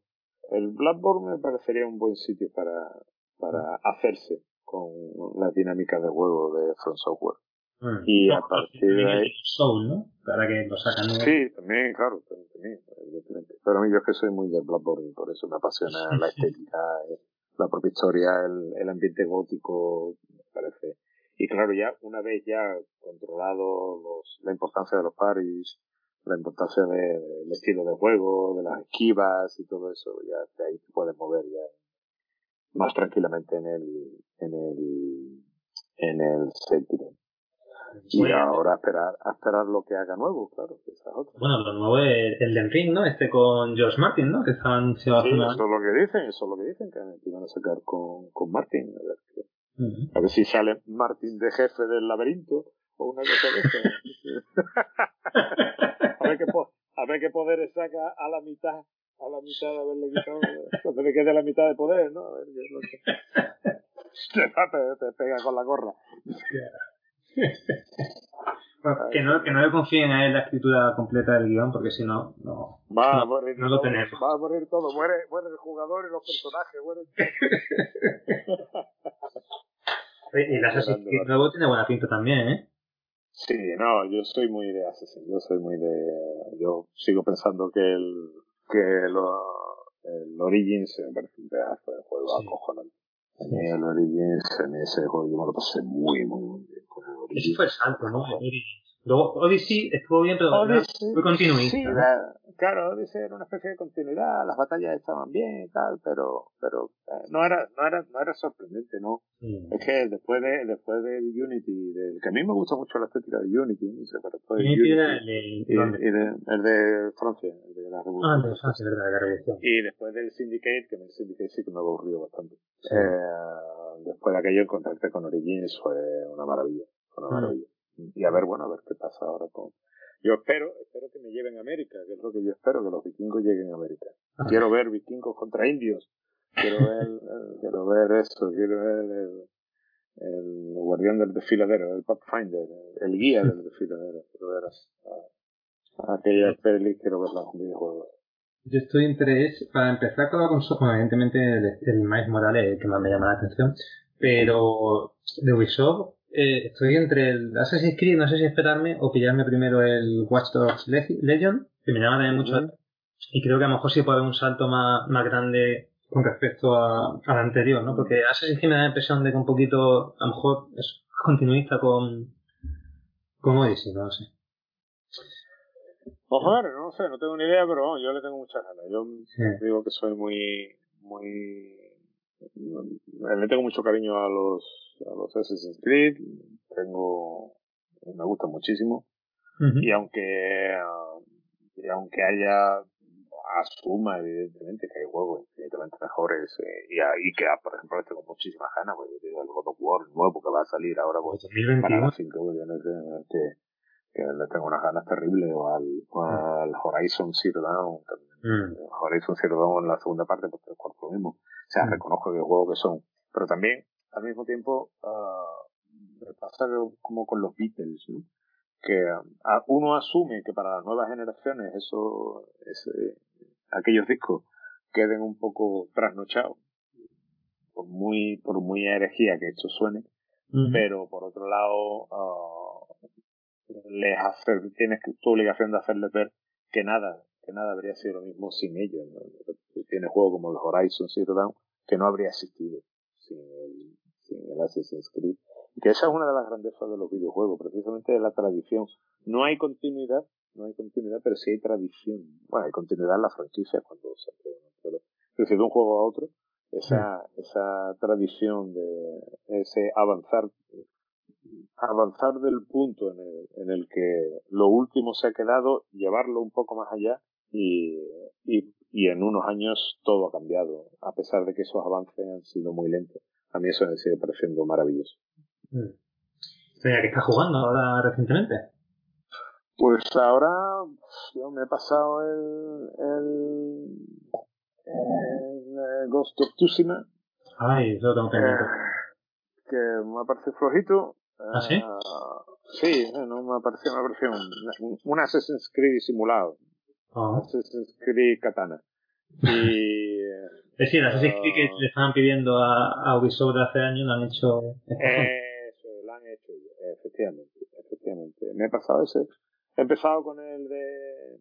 con el de Vengadores, pero Mm. Oh, lo he aparcado, lo he aparcado y me he metido con uno que le tenía ganas de hace mucho tiempo, no lo había jugado. Y. y que se llama Hellblade. No sé si Ah, lo conoces. sí, sí, sí, el de Ninja Theory, que Eh, no jugar. Mm. Pero además es cortito, ¿no? eh, Ese lo sacaron sí, por capítulo sí, ¿no? realmente. Sí, sí, le tenía muchas ganas, le tenía muchas ganas ese juego, el punto de la locura y todo eso, el tratamiento de la locura y, y le tenía, le tenía ganas y lo he, lo he, lo he empezado. Me lo he comprado de segunda mano y lo he, lo he, lo he empezado. O sea, hay secuela, pero claro, eso es un estudio que compró Microsoft. Mm. Sale para la, para Xbox. Bueno, pues Carlos, ya no te quiero robar más tiempo, llevamos toda la tarde hablando. Si no te importa hacerme alguna última recomendación, si estás leyendo algún cómic o has leído algún cómic interesante últimamente, o alguna peli o alguna serie que quieras recomendarnos, porque nosotros nacimos como podcast de, de reseña y de recomendación originalmente. Pues yo, hombre, de así de, de, de series lo último de cómic. La verdad es que hace tiempo que no compro nada porque estando aquí en San Roque, alejado del mundo nada, el ruido, la verdad es que estoy un poco apartado de... Estoy más releyendo cosas viejas que, tenía aquí en San Roque, que hacía mucho tiempo que no, que no las tocaba, que otra cosa, ¿no? Pero en series que como uno se lleva al ordenador y ve las cosas donde le da la gana, pues eh, está nomás al tanto. Yo en series, eh, lo último que me ha gustado mucho, lo último que me ha gustado mucho ha sido Mrs. America, Sí. que, eh, que me ha parecido un seriazo de puta madre. This is America, pero esa Y- Sacha Baron Cohen, ¿puede ser? ¿Cómo? This is America, esa no era la No, de... no, esas- no, Mrs. Mrs. Ah, Mrs. America. Mrs. America. Ah, Una serie de HBO sobre la historia del, eh, del feminismo, de las figuras relevantes del feminismo, de la segunda ola del feminismo en Estados Unidos Ujú. y el, el enfrentamiento con Phyllis Schäfer, que era la líder del, del movimiento antifeminista. Y es una serie pues, ah, fantástica, fabulosa. Después otra serie que también me está gustando muchísimo es eh, Race by Wolves. eh, Ah, es la de Ridley Scott. La de, la de Ridley Scott. ¿Está bien? Me está, me está gustando muchísimo. Ujú. Y ciencia ficción en el sentido literal de la palabra, ah, mezclando los conceptos de religión de por medio y tal, me parece que está muy interesante. Y después la inevitable de The Voice. Oh, qué chula. Sí, sí. Además, esa, no sé si compartirás conmigo la opinión de que adelantó al cómic por la izquierda hace ya mucho Sí, tiempo. sí, sí, sí, sí, sí, sí, sí, de lejos, de lejos, de lejos, de lejos, de lejos. O sea, me interesa más la serie que el, Sí. que el cómic, pues porque, porque lleva la cosa más allá de la gamberrada. ¿no? Sí, No sí, es- sí. Mantiene una coherencia en ese universo, hablando de coherencia y esta cosa, creo que mantiene una coherencia que, que al cómic, que, que es un valor, que, en aquel tiempo en el cómic era un valor en sí mismo, que, que era quedarse en el, en el, en el punto punk, en ese Mm. concepto de gamberro, y aquí lo lleva a otro nivel, ¿no? Pues a mí la serie me, me está gustando brutalmente. Yo esa, mira, con el cómic, igual a una apreciación mía, pero me da la impresión de que como ellos empezaron, eh, Garcenis y Larry Robertson empezaron en, en DC, precisamente a publicarla en, en, en Wildstorm era. Y luego la, tuvieron problemas y tal, y cambiaron de sello a, a Dynamite. Me da la impresión de que por justificar ese cambio de lo que no lo habían dejado hacer en DC, eh, acabaron centrándose demasiado en, en- en lo más retorcido posible, en llamar mucho la atención en ese sentido, olvidándose un poco de, de- del fondo de, de esto. No, a mí la serie, a mí la serie de televisión me, está, me ha gustado muchísimo. Mm. No la he terminado todavía. Evidentemente no la ha terminado nadie. Sí. No me años, si no la ha visto, se queda un par de episodios. Mm. Y, pero creo que la serie va, va fantástica. Mm. Mira, yo te recomiendo, para mí lo mejor de este año, si no sé si la has visto, Dex, ¿te suena? No, no, Dex eh, sé cuál es, pero no la he visto, pero no la he visto. Buenísima, buenísima. Una historia completa, son 7 o 8 capítulos, seguro que te gusta. Y me ha gustado no te la. Uh le echaré un vistazo. sé, sé, cuál es perfectamente. La figura esa de perfil con el, con el halo en la cabeza. Sí. La tengo, la tengo visualizada, la tengo visualizada. Pues ya me contarás. Pues, Lo que pasa es que consumir, consumir series es como consumir TV, o sea, en los 90. Todo, Cada vez está más complicado. Y con los videojuegos lo mismo. O sea, me compro a lo mejor, o sea, juego 12 al año, me compro 25 y me dejo por comprar 50. Es que Exacto. es imposible, ¿no? Exacto. Exacto. En fin. Pues nada, Carlos, muchísimas gracias por estar con nosotros. Un placer. Venga, un placer. Un abrazo. Y al resto de vosotros, hasta luego. Muchas gracias por escucharnos y nos escuchamos de nuevo el viernes que viene. Pum pum.